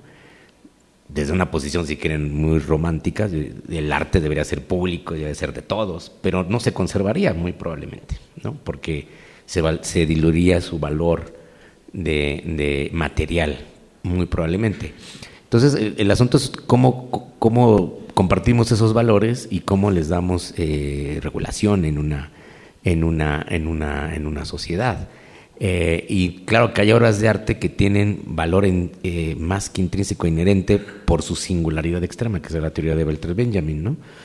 y en otros casos, pues depende más del acto social, comunitario, de qué consideramos valioso. Ha sido una gran discusión ya muy trillada de parece que el museo todo lo vuelve valioso, ¿no? Todo lo que está en un museo lo vuelve valor, lo vuelve arte. Y mucha gente se niega a pensar eso, entienda o no lo entienda. Entonces, algunos han pensado también de que desaparezcan los museos. No creo que sea una buena idea. Pero si no, si no hubiera museos, ¿en dónde estaría el arte? ¿Quedaría solamente en las casas de las personas? ¿O estaría por ahí, por todos lados? Antes de pasar al tema, ahora le voy a dar la palabra a Gabriela y después iniciaremos el tema de los archivos, la preservación de la memoria, su utilidad, su necesidad, su funcionalidad. Gabriela. pues muy brevemente, este, quiero retomar el asunto de lo sagrado como percepción y como coordenada, porque de pronto me acordé que, bueno, estética em, en realidad refiere a percepción, ¿no? a lo sensorial, no a lo bello. ¿no? Entonces, el arte, si se considera una intervención estética, estamos hablando de que es una intervención en cómo percibimos, ¿no? incluyendo cómo percibimos lo que es sagrado y lo que no es sagrado, ¿no? cómo se distribuyen esos valores en la sociedad que sea, ¿no? Por supuesto, el arte contemporáneo pues pertenece a una, a una sociedad en proceso de secularización, ¿no? Con lo cual no, no, no, no se define por respetar ¿no? Eh, códigos ya preestablecidos de lo que es sagrado y lo que no. Em, ahora, ¿qué es lo que tiene valor? Eso yo creo que sí tiene que ver con, con la intervención estética, ¿no? Por ejemplo, el archivo profesional de Barragán tiene valor porque está, digamos, fuera de la percepción pública, ¿no? está protegido, en eso consiste su valor. Entonces, cuando el arte interviene, ¿no? Em, visibilizando ¿no? qué es lo que le da valor comercial, económico a algo, ¿no? este, pues yo creo que está justamente necesariamente interrumpiendo un cierto automatismo de, em, pues de la propiedad y los discursos soberanos que están en la base del capitalismo, que genera valor a partir de eh, confinar o secuestrar un archivo material eh, respecto del público. Y ya. Bien, gracias Gaby. Eh, Jorge en su oportunidad habló de la importancia de la memoria para la pervivencia. ¿Cuál es la utilidad de la preservación de la memoria? ¿Qué utilidad tienen los acervos para las religiones, para el pensamiento, para el humanismo? Hay acervos que valen por lo que pueden decir, pero hay otros que se resguardan para que no digan nada y ese es su valor. Más allá de lo legal, debería existir un código de ética para el resguardo y uso de los archivos, históricos desde luego, en general los acervos. Existen libros o documentos prohibidos en el judaísmo y en el cristianismo, si es el caso, ¿por qué? Me gustaría que abordaran un poco sobre esto. ¿Quién querría iniciar? Jorge. Sí, este, es un, es un, es un tema muy, muy importante. Desde luego que, que, vamos, las obras, los documentos, los textos, el pensamiento, imágenes, cualquier tipo de documento que, que consignan los archivos, tienen un valor intrínseco para una comunidad porque son eh, eh, la, la base material, como decía Gabriela, de la memoria. Porque nuestra memoria biológica es finita y en cuanto se muere alguien que se acordaba de algo, pues ya no, ya no se debe acordar. Entonces, por eso quedan los documentos, las imágenes, los textos. Entonces, esto se ha discutido también en México recientemente con la ley de archivos. ¿no? O sea, los documentos deben ser públicos y no debería haber información confidencial más que en algunos casos en que deberás hallar eh, verdaderas razones para no eh, permitir el acceso a esos documentos. En las obras de arte, eh, pues no hay nada que, tenga que ser confidencial en sentido estricto. Y justamente el arte contemporáneo se ha caracterizado por ser transgresor de todas estas restricciones y de, reglas que el propio arte eh, tenía, ¿no? O que algunos creían que tenía.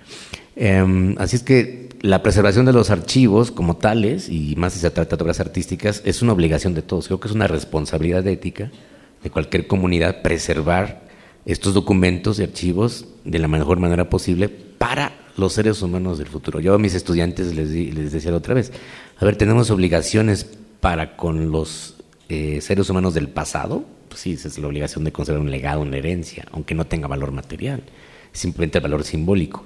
Y tenemos obligaciones para con seres humanos del futuro, pues resulta que sí, que es legarles en la memoria, eh, en los registros materiales, que son que son interpretables, que son decodificables, eso es lo maravilloso, textos, imágenes, el valor de los objetos que se produjeron en otra época. Además, hay otro, hay otro valor fundamental, que es el de mantener eh, el patrimonio natural, que no es nuestro, por cierto, ¿no? sino que es de todos los seres vivos, y eso es algo, por ejemplo, que no, en que no hemos avanzado mucho en conservar también bibliotecas de genes de seres vivos, de germoplasma, de ecosistemas.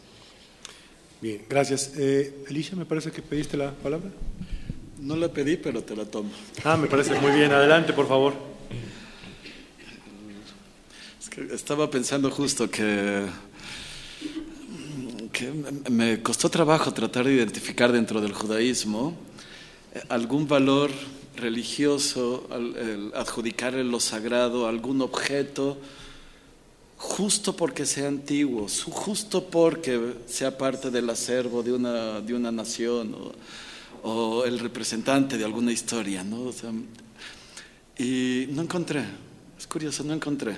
Es decir, el, el objeto más, más sagrado que, que existe dentro, dentro, del judaísmo, como objeto, sería el rollo de la Torah, que supongo que habrán visto algunas fotos. Eh, y el, el, más antiguo que se conoce es el del Códice Alepo, que tiene poco más de mil años.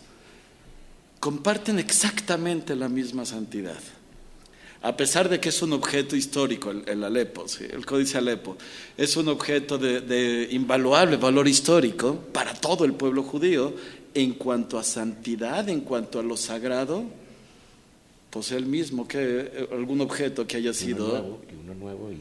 Exacto, que uno nuevo que antes. la tierra de Israel también asumimos que es sagrada por los habitantes, no por la tierra misma el lugar donde el, templo, la pared, sí, el, el cótel, el muro de los lamentos, es sagrado, sí, porque ahí la gente se congregaba. Ahí la gente tenía una mayor percepción o mayor posibilidad de comunión con Dios. en ese sentido, es curioso que el judaísmo siempre le ha dado más valor a lo sagrado del tiempo que del espacio. Lo sagrado del espacio siempre corre el riesgo de paganismo, de adjudicarle cierto, cierto valor intrínseco a ese objeto, el teposteco. No, en el tiempo es, difícil hacer idolatría del tiempo. En ese sentido, en cuanto a los objetos, al acervo, en el judaísmo no hay tanto, no hay tanto sagrado en lo espacial, en el tiempo sí. Sobre el acceso a archivos en el judaísmo, ¿está abierto el conocimiento que resguardan a cualquier persona, hombre, mujer, sin restricción de edad ni de condición? Eh, sin restricción de edad, sí, sin restricción de edad, aunque sí hay ciertas áreas que, que, se le recomienda solamente a aquellas personas que ya hayan cursado los estudios previos, que supongo que será lo mismo en cualquier otra disciplina. Eh, Juan Carlos, aprovechando que tampoco pediste la palabra, te pido que hagas uso. Hasta mí se para atrás. eh, a ver, el, el, el, secreto, lo oculto, el archivo. Yo siempre he estado intrigado por qué Humberto Eco no hace a su Jorge de Burgos destruir el libro de la risa de Aristóteles. ¿Por qué no, es más fácil destruirlo? que estarlo guardando y preocupado y desvela, te sale a medianoche, cruza el túnel con ratas. O sea, ¿por qué, por, qué no lo destruyes? Más el, ¿por qué no puede Jorge de Burgos, odiando tanto ese texto, por qué no simplemente lo desaparece? Porque el secreto y la pervivencia de tener un, un demonio que esté ahí, preservarlo, etcétera, toma un juego. ¿no? Forma parte del poder. ¿Por qué el FBI hace un disclosure de papeles y en lugar de simplemente ponerme las frases, me deja muy en claro de a esto no entras? Y entonces te tacha con negro. O sea, el, secreto, lo oculto es un ejercicio del poder. Entonces, no es algo que tenga que ver absolutamente nada con, la noción de lo sagrado, sino con el ejercicio del poder. Y algo que dijo Elisha con respecto a, también en, la tradición eh, cristiana, no hay cosas sagradas, no, hay objetos sagrados. Eh, eh, dirán, bueno, pero tienes las imágenes. Sí, pero son portales. Un icono es un portal.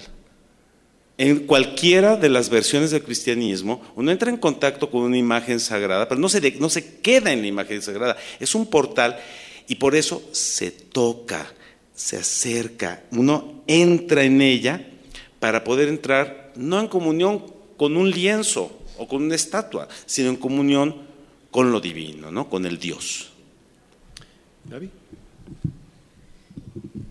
Ay, pues no sé, o sea, es que tengo en mente em, pues el, el, cómo de la preservación y el para qué, ¿no? Y lo único que pues que se me ocurre es una decisión, ¿no? Entre mantener un legado intacto y oculto y abrirlo, ¿no? También a la transformación, ¿no? O sea, porque tengo en mente o sea, hasta qué punto lo que conservamos permanece intacto, ¿no? Si realmente depende justamente de nuestra percepción, ¿no? De cómo lo interpretemos y del uso que hagamos de ese legado. Entonces, si esto necesariamente cambia, pues yo creo que el legado mismo cambia.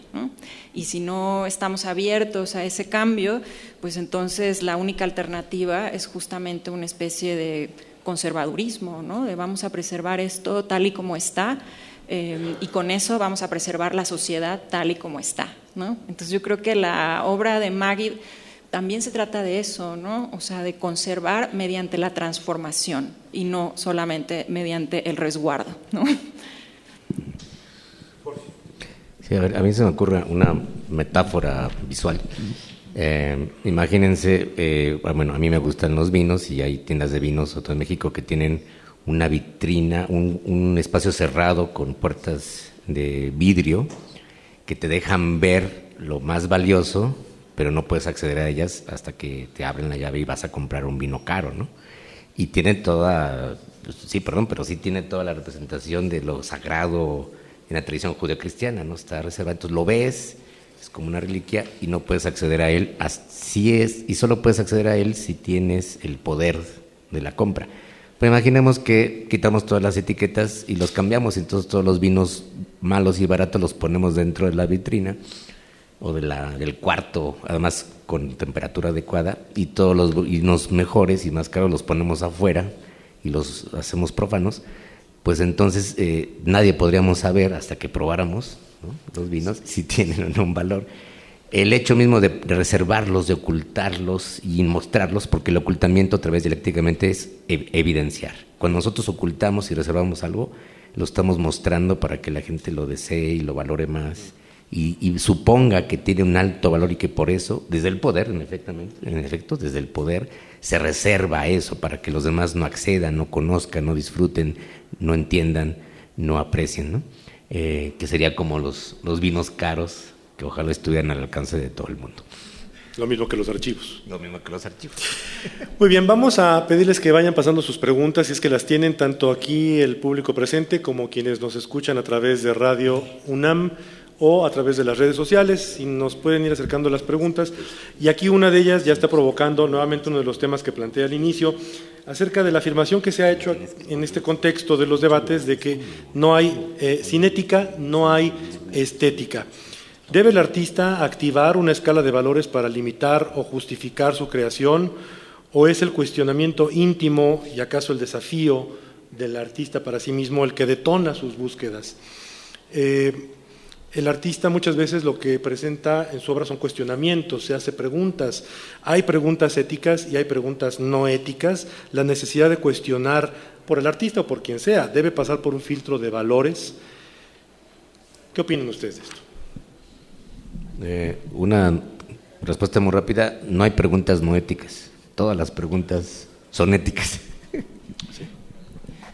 Bueno, yo, o sea, lo que intenté decir es que la ética no tiene que ver justamente con códigos morales o valores, ¿no? sino con la obligación de cuestionar, de responder al, a la obra, ¿no? cuestionando. Sí, o sea, no me imagino ningún escenario humano, olvídate del arte, ningún escenario humano donde no esté presente el valor. ¿no? El problema es que, ¿cuál valor? ¿no? Se ha dicho que vivimos en, una, en un tiempo donde ya no hay valores. Y no, quizás el problema es de que hay demasiados valores en competencia y agolpados. ¿no? Entonces, el, el, la claridad ética es cuando uno ordena no es que uno se ordene conforme a una escala ajena a uno, sino cuando uno ordena los distintos valores en el orden en que a uno le da mayor claridad para conducirse en la vida. Entonces, pero no hay ningún escenario donde no haya valor. El artista no puede decir no hay valores en, mi obra. No, claro, hay valores. Otra cosa es si los reconoces conscientemente o no, pero no, no nos, nunca nos podemos sustraer del valor. Estamos valorando siempre. ¿Cuál es el proceso para llegar a esa escala de valores? ¿Preguntas? ¿Cuestionamientos? posiciones. yo digo que más bien posiciones, yo creo que es algo mucho más vital, no es algo eh, racional, no es argumentativo, es, es, es, es, la posición que vas teniendo en la complejidad de la vida y con las noticias, para volver a lo que, a lo que como empezamos este diálogo, con, con, las noticias importantes, la más importante de todas llega muy tarde, que es cuando te enteras de tu propia muerte, de que vas a morir. Entonces, ese va a ser el gran faro para empezar a darle sentido a tu vida y sentirte obligado a eh, jerarquizar un valor por encima del otro. ¿Cuál? Tú sabrás, pero te ha llegado esa noticia, me voy a morir. Jorge. Eh, bueno, pues depende de, la comunidad que, eh, en la que se sitúe, de cómo se construyen esos valores. No, no queremos decir que haya una extrema relatividad de valores. Hay valores básicos, ha habido teorías al respecto, la de Max Scheller y etcétera. Em, es difícil a veces eh, encontrar esos eh, valores universales o, transculturales, eh, pero evidentemente que en el caso de objetos, legados, archivos, dependen de una comunidad que le da sustento y le da valor, que es el caso del arte. Sin la comunidad, de hecho, en el arte contemporáneo, sin la comunidad de los críticos de arte, el arte no tendría valor para el resto de la sociedad. Luis. Em, en esta pregunta de, los cuestionamientos, ¿debe el arte estar exento de cuestionamientos? No, para nada. Eh, como cualquier cosa humana, se debe ser cuestionado y también hay cuestionamientos morales. Puede ser por los medios o por los fines, ¿no? Este, y en este caso hubo un pues un cuestionamiento moral desde, una, desde unas posiciones determinadas y para otros eh, la verdad es que no, no encontramos preguntas morales relevantes en, en este, en el, caso de esta muestra y de esta propuesta del artista. ¿Lo sagrado debe estar exento de cuestionamientos? ¿Qué es el dogma? No sé, pregúntale, pregúntale a otros. pregúntale a Lars von Trier. o si alguien aquí quiere proponer una respuesta, ¿qué es un dogma? Eh, no, pues, es distinto lo sagrado y el... o sea, el dogma es donde una eh, comunidad de creyentes se reconoce en el mínimo de creencia. ¿no? Entonces, la iglesia tiene muy pocos dogmas, la iglesia católica. Tiene un aparato doctrinal acumulado de dos mil años, eh, gigante, y se ha movido a lo largo de, del tiempo donde lo que antes estaba satanizado ahora es glorificado, lo que antes se permitía ahora, ahora se prohíbe, etcétera, ¿no? pero ese es el cuerpo doctrinal. El dogma no ha variado, son tres verdades en las que creemos los, los cristianos. Ahora, en cuanto a lo sagrado, ¿se debe de cuestionar lo sagrado? Por supuesto. De hecho, en los sistemas religiosos todos lo prevén, lo fomentan, es la parte más sana que tiene. El, lo sagrado corre el riesgo de convertirse en ídolo continuamente. Te puede aplastar. Se puede volver ahora sí en un fetiche que se apodera de ti. Entonces, hay mecanismos fantásticos en los sistemas de creencia, donde ahí está, por ejemplo, eh, los, permisos culturales que nos damos para contarnos chistes de lo sagrado, para blasfemar juguetonamente, para, o sea, el jugueteo que hacemos tiene la función de poner en relativo, en cuestionar lo sagrado precisamente para que no se pervierte y se nos convierta en un ídolo. El, el hombre está hecho, lo sagrado está hecho para el hombre, no el hombre para lo sagrado, es lo que quisiera yo decir. Entonces, eh, eh, o sea, precisamente para salvaguardar la vida que da lo sagrado, hay que estarlo cuestionando. Como este ejercicio mismo que estamos haciendo. Aquí hay una pregunta para ti, Juan Carlos. ¿No hay objetos sagrados en el cristianismo? Creo que ya de alguna manera lo has, lo has expuesto. Usa como ejemplo la custodia, donde se exhibe el cuerpo de Cristo, un símbolo del cuerpo de Cristo, que también es un tema, el cuerpo como símbolo, tanto en el tema del, en el caso del anillo como, como en esto. El cuerpo de Cristo siempre se ha tratado como un objeto sagrado. Es la pregunta que hace. Es que eh, no sería un, un, un objeto, empezado por ahí, no es una cosa el cristiano cuando está delante de una hostia, no está delante de un pan y en su locura dice, pues yo ya decreté que eso es una persona. Pues o sea, no está tan loco el cristiano. ¿no? Lo que pasa, es está tatuando en su propia piel a través de ese momento performático, si lo queremos ver, está tatuando una experiencia que es la presencia de Dios, concentrada, resumida en ese momento ahí. Pero no está tan loco como para decir, híjole, se cayó ah, al piso, ya lo chupó el diablo, esto es un sacrilegio. O sea, eh, eh, eh, por supuesto puede haber gente que cosifica, que le funciona un nivel más cosificante, pero el sentido es experiencial, no es objetual, es experiencial. Yo diría, no, lo único sagrado para el cristiano es el Dios presente en su hermano. Eso sí es sagrado. Y por lo tanto, el hombre, todo él, el hombre, la mujer, toda la vida es sagrada. Y en él toda la creación todo lo creado. Muy bien. Yo entiendo cuando me ves que quieres hablar. Trataré de no hacerlo. hace varios años había una librería parroquial, me parece, que estaba en la colonia Clavería. Ah, sí, sí. Una librería deliciosa. Sí, sí, sí. Y vi un libro que era, se llamaba Manual de Teología Dogmática. No pude ni cargarlo. O sea, no elogié mucho, pero, pero dije, wow, qué, qué sofisticación de credo. En, eh, en el, lo cual me hizo motivarme a mí de decir, ¿cuántos dogmas o cuántas cuántas creencias obligatorias existen en el judaísmo. Sí, ese fue el, eh, el, trampolín que me llevó a, a, pensar en eso. Me di cuenta que realmente eran muy pocas. Es decir, la opinión más, eh, más estricta, digámoslo así, la que impone más mayores artículos de fe, es la de Maimónides y señala 13 solamente 13. Hay otras opiniones, Sadiagaón, que señala que son exclusivamente tres.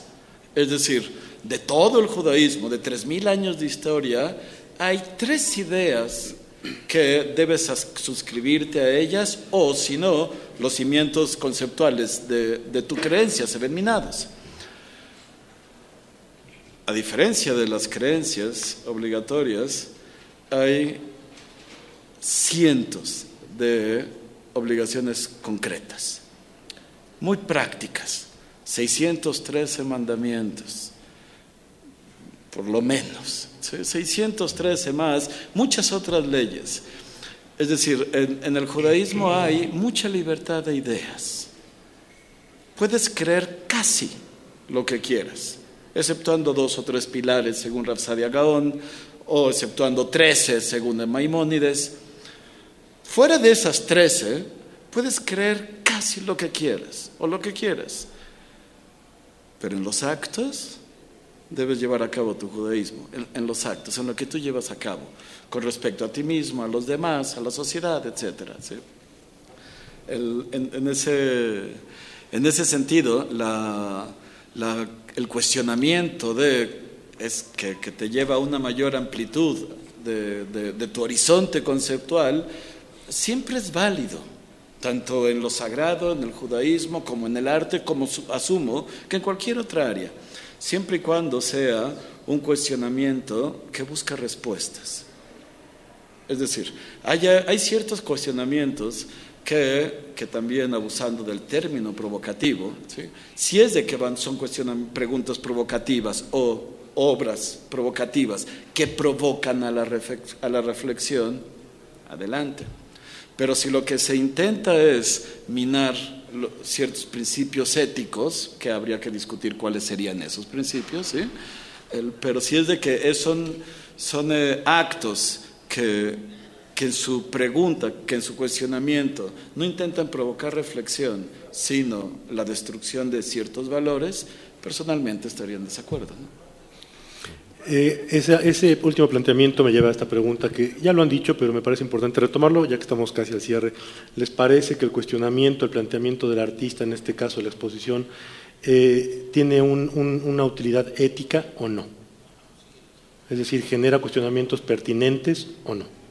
¿Les parece puntualmente que es ética o que no es ética?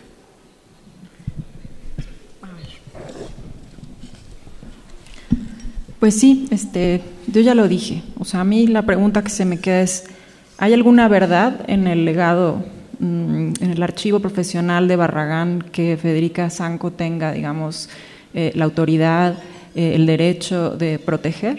Em, si hay algo ahí de verdad, ¿no? Es el tiempo que ha pasado desde la última vez que más gente tuvo acceso a ese archivo, ¿no? Y lo que podría suceder si se, si se abriera al público ahora, ¿no? La cantidad de reinterpretaciones y de apropiaciones críticas de ese legado. Entonces ahí está la dimensión del tiempo, que bueno, como nos explica Elisha, el tiempo es sagrado en el judaísmo y el tiempo es lo que nos da la posibilidad de cuestionar, el legado. O sea, para mí la interpelación ética del proyecto de Magid consiste justamente en, eso, ¿no? En, invitarnos a cuestionar, ¿no? En qué se basa la propiedad de un legado cultural, ¿no? Es una pregunta, ¿no? para mí la pregunta ética más importante que me queda es eh, justo a quién pertenecen, si es a todos o a unos cuantos eh, los legados artísticos, ¿no? Eh, pero eso encierra un montón de problemas que ya hemos venido señalando. No me parecen para nada relevantes eh, las preguntas que tengan que ver con los restos de lo que fue una persona. cuando hay un cadáver y hay, y hay restos óseos, hay regulaciones ya muy claras en muchos países con las cenizas hay regulaciones a veces no claras, pero también son, son este, atendibles y lo demás son las imágenes, las simbolizaciones de lo que se hace. Y ahí puede haber discusiones. yo creo que la pregunta entonces central es eh, cómo y a quién pertenecen los legados y los archivos históricos, artísticos, que creemos muchos tienen valor para todos. ¿Alguien quiere comentar? Aquí hay preguntas, hay una para ti. Ah, ah, no, no es para Gabriela, perdón, pero si quieres No, yo, yo iba, yo, a, mí me cuesta mucho trabajo esa pregunta que formulas, porque eh, esta pieza en concreto, no, sé cuántas caras tenga el diamante, ¿no? Pues muchas, debe tener más de 24. Pues, pues, más de 24 llegadas tiene la pieza. Desde un ángulo, a mí me, me, me hace sentir que estoy delante de un mero fenómeno de espectacularización mediática, ya cumplió su cometido, ¿no? causó más eh, furor que cuando eh, se han presentado otro tipo de piezas. Por otro lado, digo, a ver, ¿dónde está la novedad? ¿Dónde está el atrevimiento en hacerlo? Me parece mucho más atrevido el agarrar cadáveres, ponerles el polímero este, que le pusieron y que se exhibe y que hace que se movilice todo el mundo a ver estos cadáveres eh, eh, en posiciones eh, deportivas. Se me hace mucho más de un gran atrevimiento y de una reivindicación dentro del horror del cadáver, la reivindicación de, su hermosura, ¿no? Se me hace mucho más atrevido. O las exposiciones de las heces fecales de este artista, o de la sangre de este otro. O sea, el manejo del cuerpo como materia para hacer una obra, no es nuevo, se me hace ya hasta medio de modé. Paso a la siguiente cara. Entonces ahí ya parece que lo juzgan mal. Válido poner en cuestión el asunto, súper válido. Y el resultado es esto, más la audiencia de Radio UNAM, más los que vayan a ver los videos que se están levantando ahorita. O sea, nos está sentando a pensar de entrada en si esto es válido o no es válido. Y por último, los ausentes que no están en la, discusión y que es una lástima. Estamos hablando de la obra de Luis Barragán, de la obra viva. Estamos revalorando lo que implica que hayamos tenido en la segunda mitad del siglo XX a un hombre místico haciendo obra tridimensional habitable y transitable. ¿Es arquitectura lo que él hizo o es escultura habitable? ¿Qué es la obra de... ¿Estamos hablando de eso? Aquí hay un planteamiento más que una pregunta, hay una pregunta, pero no creo que la pueda contestar la mesa porque no son especialistas en la obra ni en la exposición, pero la planteo igual. Dice, una de las cualidades de la obra arquitectónica de Luis Barragán es su espiritualidad e intimismo.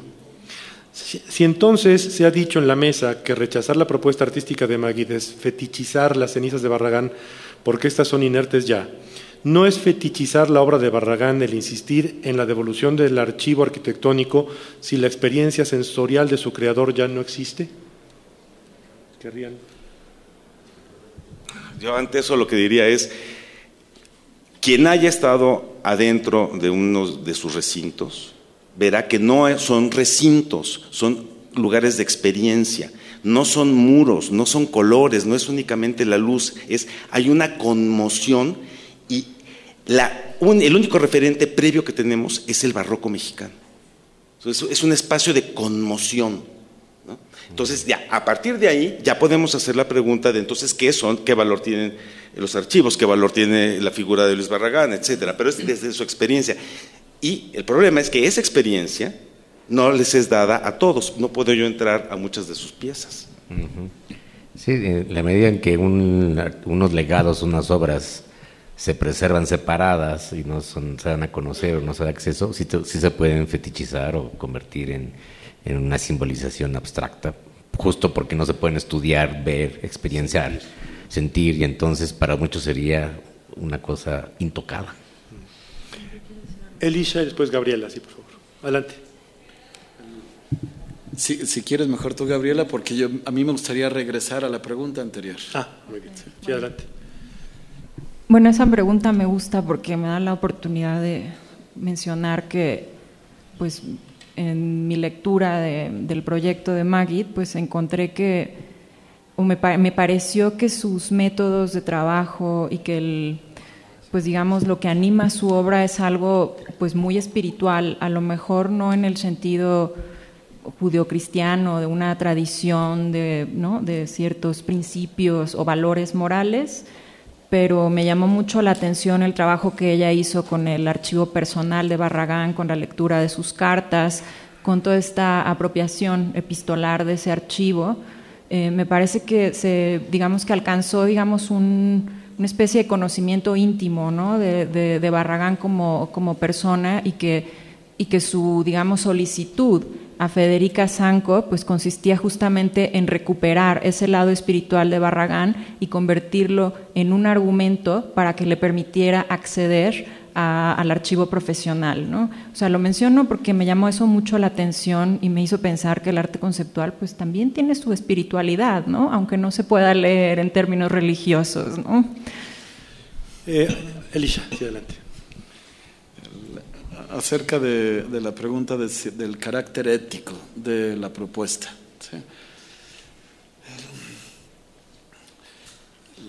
según eh, no conocía a, la obra del artista Gilles Magid. Entonces, por lo tanto, en los últimos días estuve investigando un poco acerca de, de qué es lo que hacía, reseñas, comentarios, entrevistas que haya dado, artículos que ha escrito.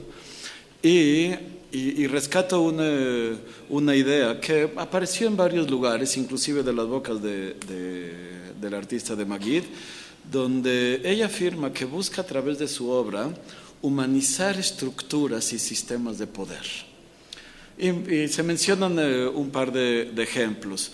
Uno que hizo con servicios de inteligencia en Holanda, otros con, el, con empleados gubernamentales en Nueva York.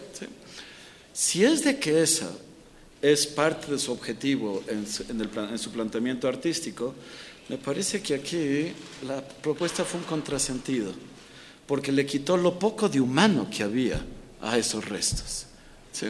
Eso por un lado. Si es que su motivación era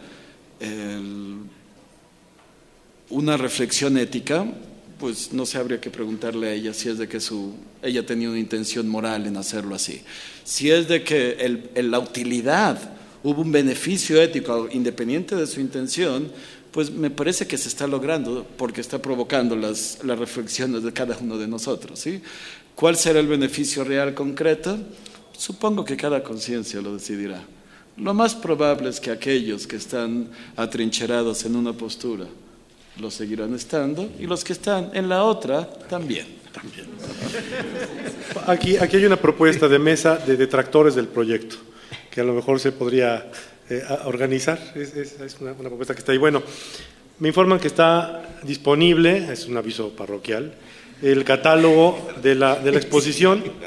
Gil Maguid, eh, ya está aquí en la, en la, librería y está abierta al terminar. Bueno.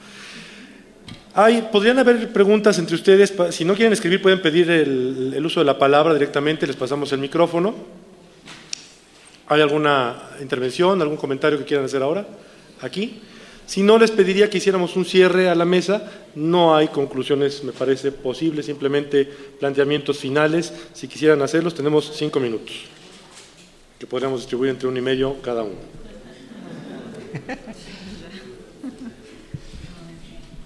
Bueno, yo eh, hay que resaltar la, la intención y en parte innovación que en esta exposición eh, se hayan hecho estos foros de opinión, de reflexión, creo que deberían ser ya acostumbrados en todo tipo de exposiciones, porque sobre todo en el arte contemporáneo, ah, de hecho muchas de las piezas no funcionan si no hay debate antes y después, durante y mucho más posteriormente de cada una de las cosas que se presentan en un museo como este Museo Universitario de Arte Contemporáneo. Gracias, Jorge. Gabriela, sí. Este, a ver, hay un ensayo muy famoso de Derrida que se llama La Universidad sin, sin condición. Y ahí em, reivindica el derecho a decirlo todo, ¿no? a formular toda crítica posible de, la soberanía, ¿no? de la soberanía de las humanidades y de la propia universidad me parece que, pues que el arte contemporáneo y el espacio que se le da aquí al arte, al arte contemporáneo pues da la posibilidad de una universidad que no se vea, digamos, limitada en sus posibilidades por el predominio de la forma saber. O sea, que, dando lugar a la posibilidad de, de, decirlo todo, pues retenga una función crítica y de transformación social. Eso lo quería decir como cierre. Juan Carlos. Hay dos frases que vienen de nuestra cultura y que están en la calle continuamente. Una, eh, ya de la época de mi abuelita, que era eh, asustarse con el petate del muerto. Yo creo que aplica asustarnos con el diamante de Luis y desayunar en Tiffany's. Y una expresión más actual, que lo dice más los jóvenes, es pues espántame panteón. Entonces, eh, para mí es importante salirnos del tema del muertito y importantísimo, incluso por encima de hablar del logro de Luis Barragán, hablar de nosotros. Hoy en día, en el contexto de la reconfiguración de las humanidades, en eh, la inminente llegada de un neofascismo global, que amenaza la construcción de la civilización como la conocemos. El deber de la inteligencia es imperativo. Yo con eso quisiera ponerle, pero es la inteligencia mirando la sacralidad de lo humano. Gracias, Juan Carlos. Elisha. Estoy de acuerdo contigo, Juan Carlos, que, que lo más importante no es el, no es el las cenizas, el diamante en esto, ¿no?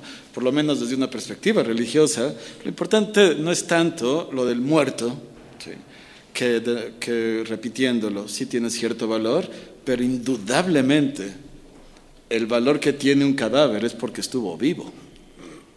Por lo tanto, la persona viva tiene muchísimo más, más, impone mayor prioridad en nuestras preocupaciones morales. Muy bien, pues la universidad ha cumplido así con su reiterada voluntad de abrir sus puertas al cotejo de las ideas en todos los campos del conocimiento y en todos los campos de la creación. Gracias a todos por su presencia, por su interés y por su participación. Buenas noches. Fue así como concluyó esta mesa 4 de en torno a la exposición que hace Gil Magid aquí en el Museo Universitario de Arte Contemporáneo. Algunos de los conceptos que podemos destacar es, eh, se habla poco de los vivos y nos entretenemos entre los muertos. La obra de Barragán está en su obra, coincidieron eh, los ponentes. Queda más la imagen para muchos, la obra, el legado y el pensamiento del arquitecto mexicano. En sí, el anillo de Gil Magid la pieza no pretende, no pretende ser un objeto, sino un gesto hacia el artista mexicano. El judaísmo dijo por su parte eh, Elisha Kupman, el cuerpo humano es sagrado, vivo o muerto. Restos, cenizas, el diamante, todo sigue siendo santo. Y eh, bueno, hubo propuestas de que por qué no se hace o se hace llegar los archivos de Barragán a México. Contestaron algunos eh, de los ponentes, por ejemplo, el director de la Facultad de Filosofía y Letras de la UNAM, que Gil no lo va a regresar a la urna y que, bueno, pues este permanecerá en exposición. Y la obra de Gil Magid, consideran todos los ponentes, humanizar a las esferas del poder. Así fue como vimos coincidencias en toda la mesa, catolicismo, cristianismo, judaísmo, filosofía, todos eh, llegaron al mismo punto. Hay que admirar más la obra de Luis Barragán, olvidándonos del eh, propio Diamante y de algunos otros factores que influyeron en esta exposición y los archivos del arquitecto. Eso fue todo por el día de hoy. Nosotros regresamos los micrófonos a cabina y pues eh, nuevamente agradeciendo eh, su atención a estas cuatro mesas que el día de hoy, repito, concluyen.